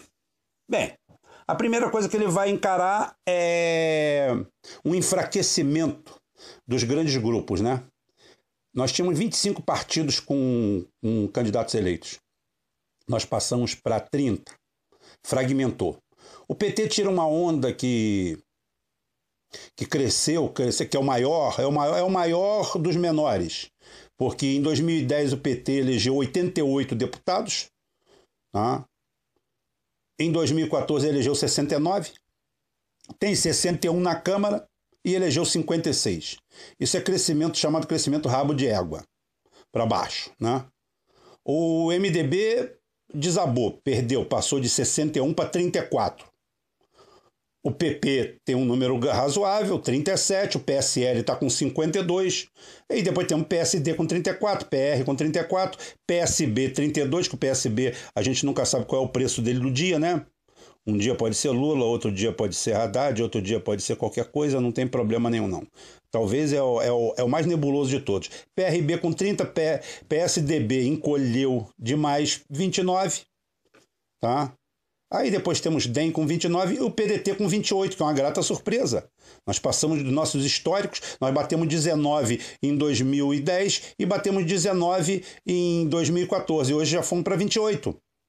É uma melhoria substancial. Ah. Tem o PSOL com 10, que deu um crescimento, o PCdoB com 9, tá? Podemos com 11, PTB 10. O que, que acontece isso daí? Isso é uma fragmentação. Isso daí obedece a, a velha fórmula é, de Roma. Roma continua ditando, né? Roma continua ditando tudo, tudo, tudo que é organização política. É, esse Steve Bannon aí, em Roma ele ia ser filhotinho, Juninho, porque o que havia de conspiração em Roma, é, de fake news, o que havia de guerra híbrida, a guerra híbrida sempre existiu, gente, só o nome que é novo. Então, é, como eu falei, a, a, a manicure da minha mulher e a irmã dela fazem guerra híbrida desde que nasceram. É fofoca da vida de todo mundo. Pelo amor de Deus. Aquilo já destruíram casamento, noivado, cacete, já saiu briga na rua por causa dela, já ameaçaram ela de morte, mas não continua, continua, não adianta. Minha cunhada e a manicure da, da minha mulher aqui não tem jeito. Ah, elas são. Elas poderiam estar na equipe desse Steve Bannon tão, tão, tranquilamente. Tá? Então, isso daí é, é conversa fiada. O, o, o Bolsonaro se elegeu graças ao PT. Foi o PT que elegeu o Bolsonaro. Se eu tivesse há três anos atrás com mais ou menos com a posição política do, do Bolsonaro e tivesse feito a mesma coisa, o eleito seria eu. Então o que acontece? Fragmentação de toda a estrutura partidária, dividir para governar. Isso daí é muito bom porque o que, que acontece? Para quem está se elegendo, ele tem uma, uma bancada é, dura, um núcleo duro com ele, é, razoável, e o resto compra no varejo. O resto vai no mercado e compra. Porque quanto, quanto menores são esses partidos, mais fragmentado, mais barato. O problema é que também é barato para os outros comprarem contra você, né? No, no momento seguinte. Isso daí é contraindicação. A contraindicação é que você não tem blocos sólidos para te defender. Mas para você começar o governo, é excelente. Ele vai ter ferramenta de sobra aqui à mão. Tudo vai depender dessa frente que nós vamos fazer. O PT continua pensando no PT, como pensou a vida inteira.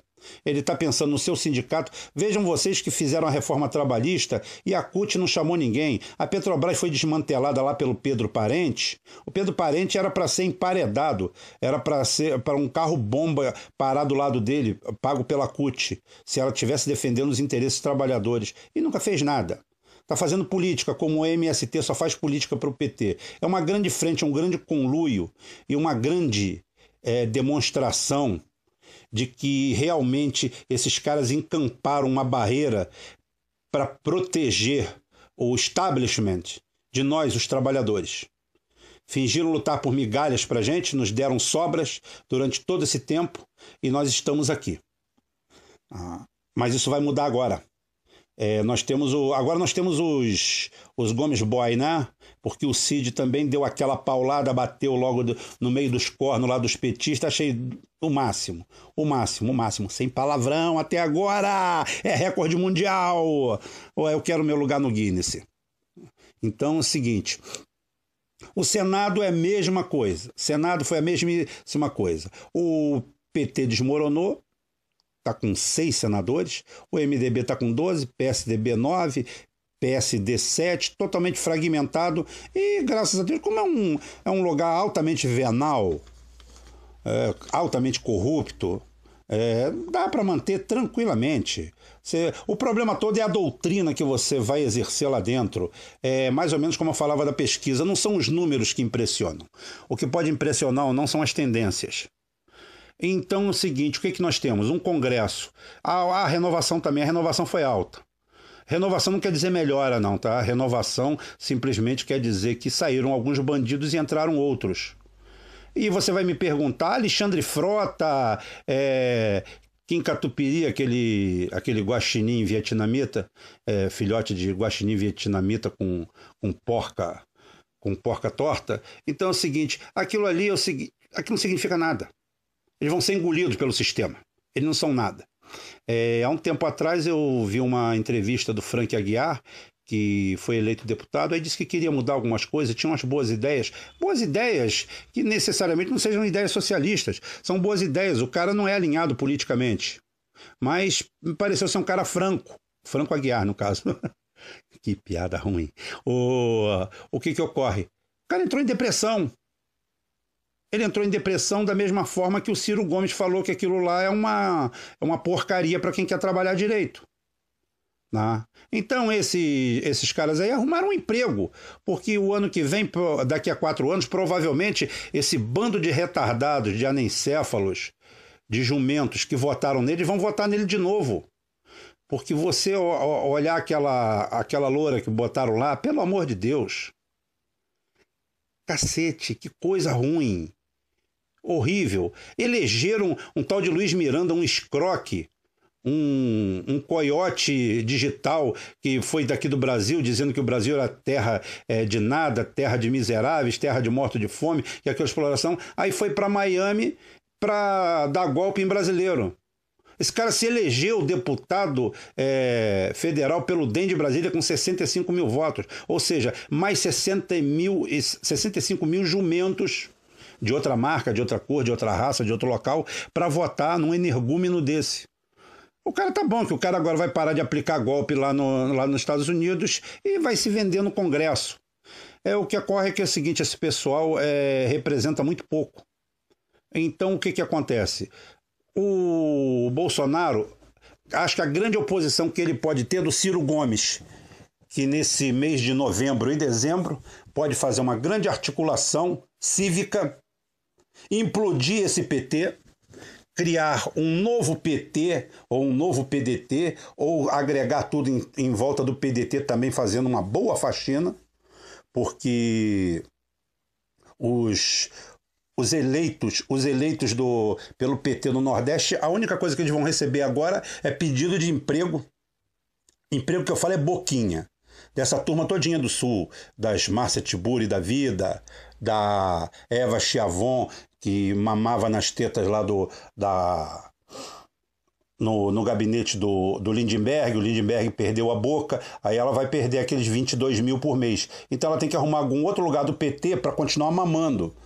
Porque esse pessoal não faz como eu, como Cláudio, como André, como Christian, como o professor Tiago Moraes, como outros aqui. Esse pessoal precisa de grana, eles gostam de mamar, eles gostam de dinheiro. A, a ideologia deles é movida a isso.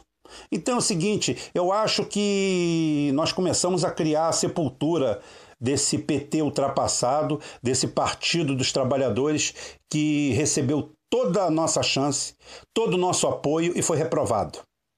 O que ficou aprovado, como eu falei, foram algumas excelentes administrações do Nordeste, uma ciceroneada pelo pelo Ciro Gomes, que é o grande líder de lá e tem o PT de lá como um aliado. O Piauí, que tem um bom trabalho. O Maranhão, que é do PC do B, mas é outro que se alinha muito bem com Ciro Gomes. E a Bahia do Jaque Wagner, que Jaque Wagner não tem, não, não tem como repreender a figura dele. Eu sou fã do Jacques Wagner, acho ele um grande político, acho ele um grande brasileiro e um dos poucos imbuídos do que seja efetivamente um partido dos trabalhadores e o que ele vem a representar, não o que nós temos aí. Então, meu caro Tiago, meu amigo, que a gente nem se conhece, nem, nem a, a gente fica mandando mensagem um para o outro, a gente nem trocou palavra ainda, né?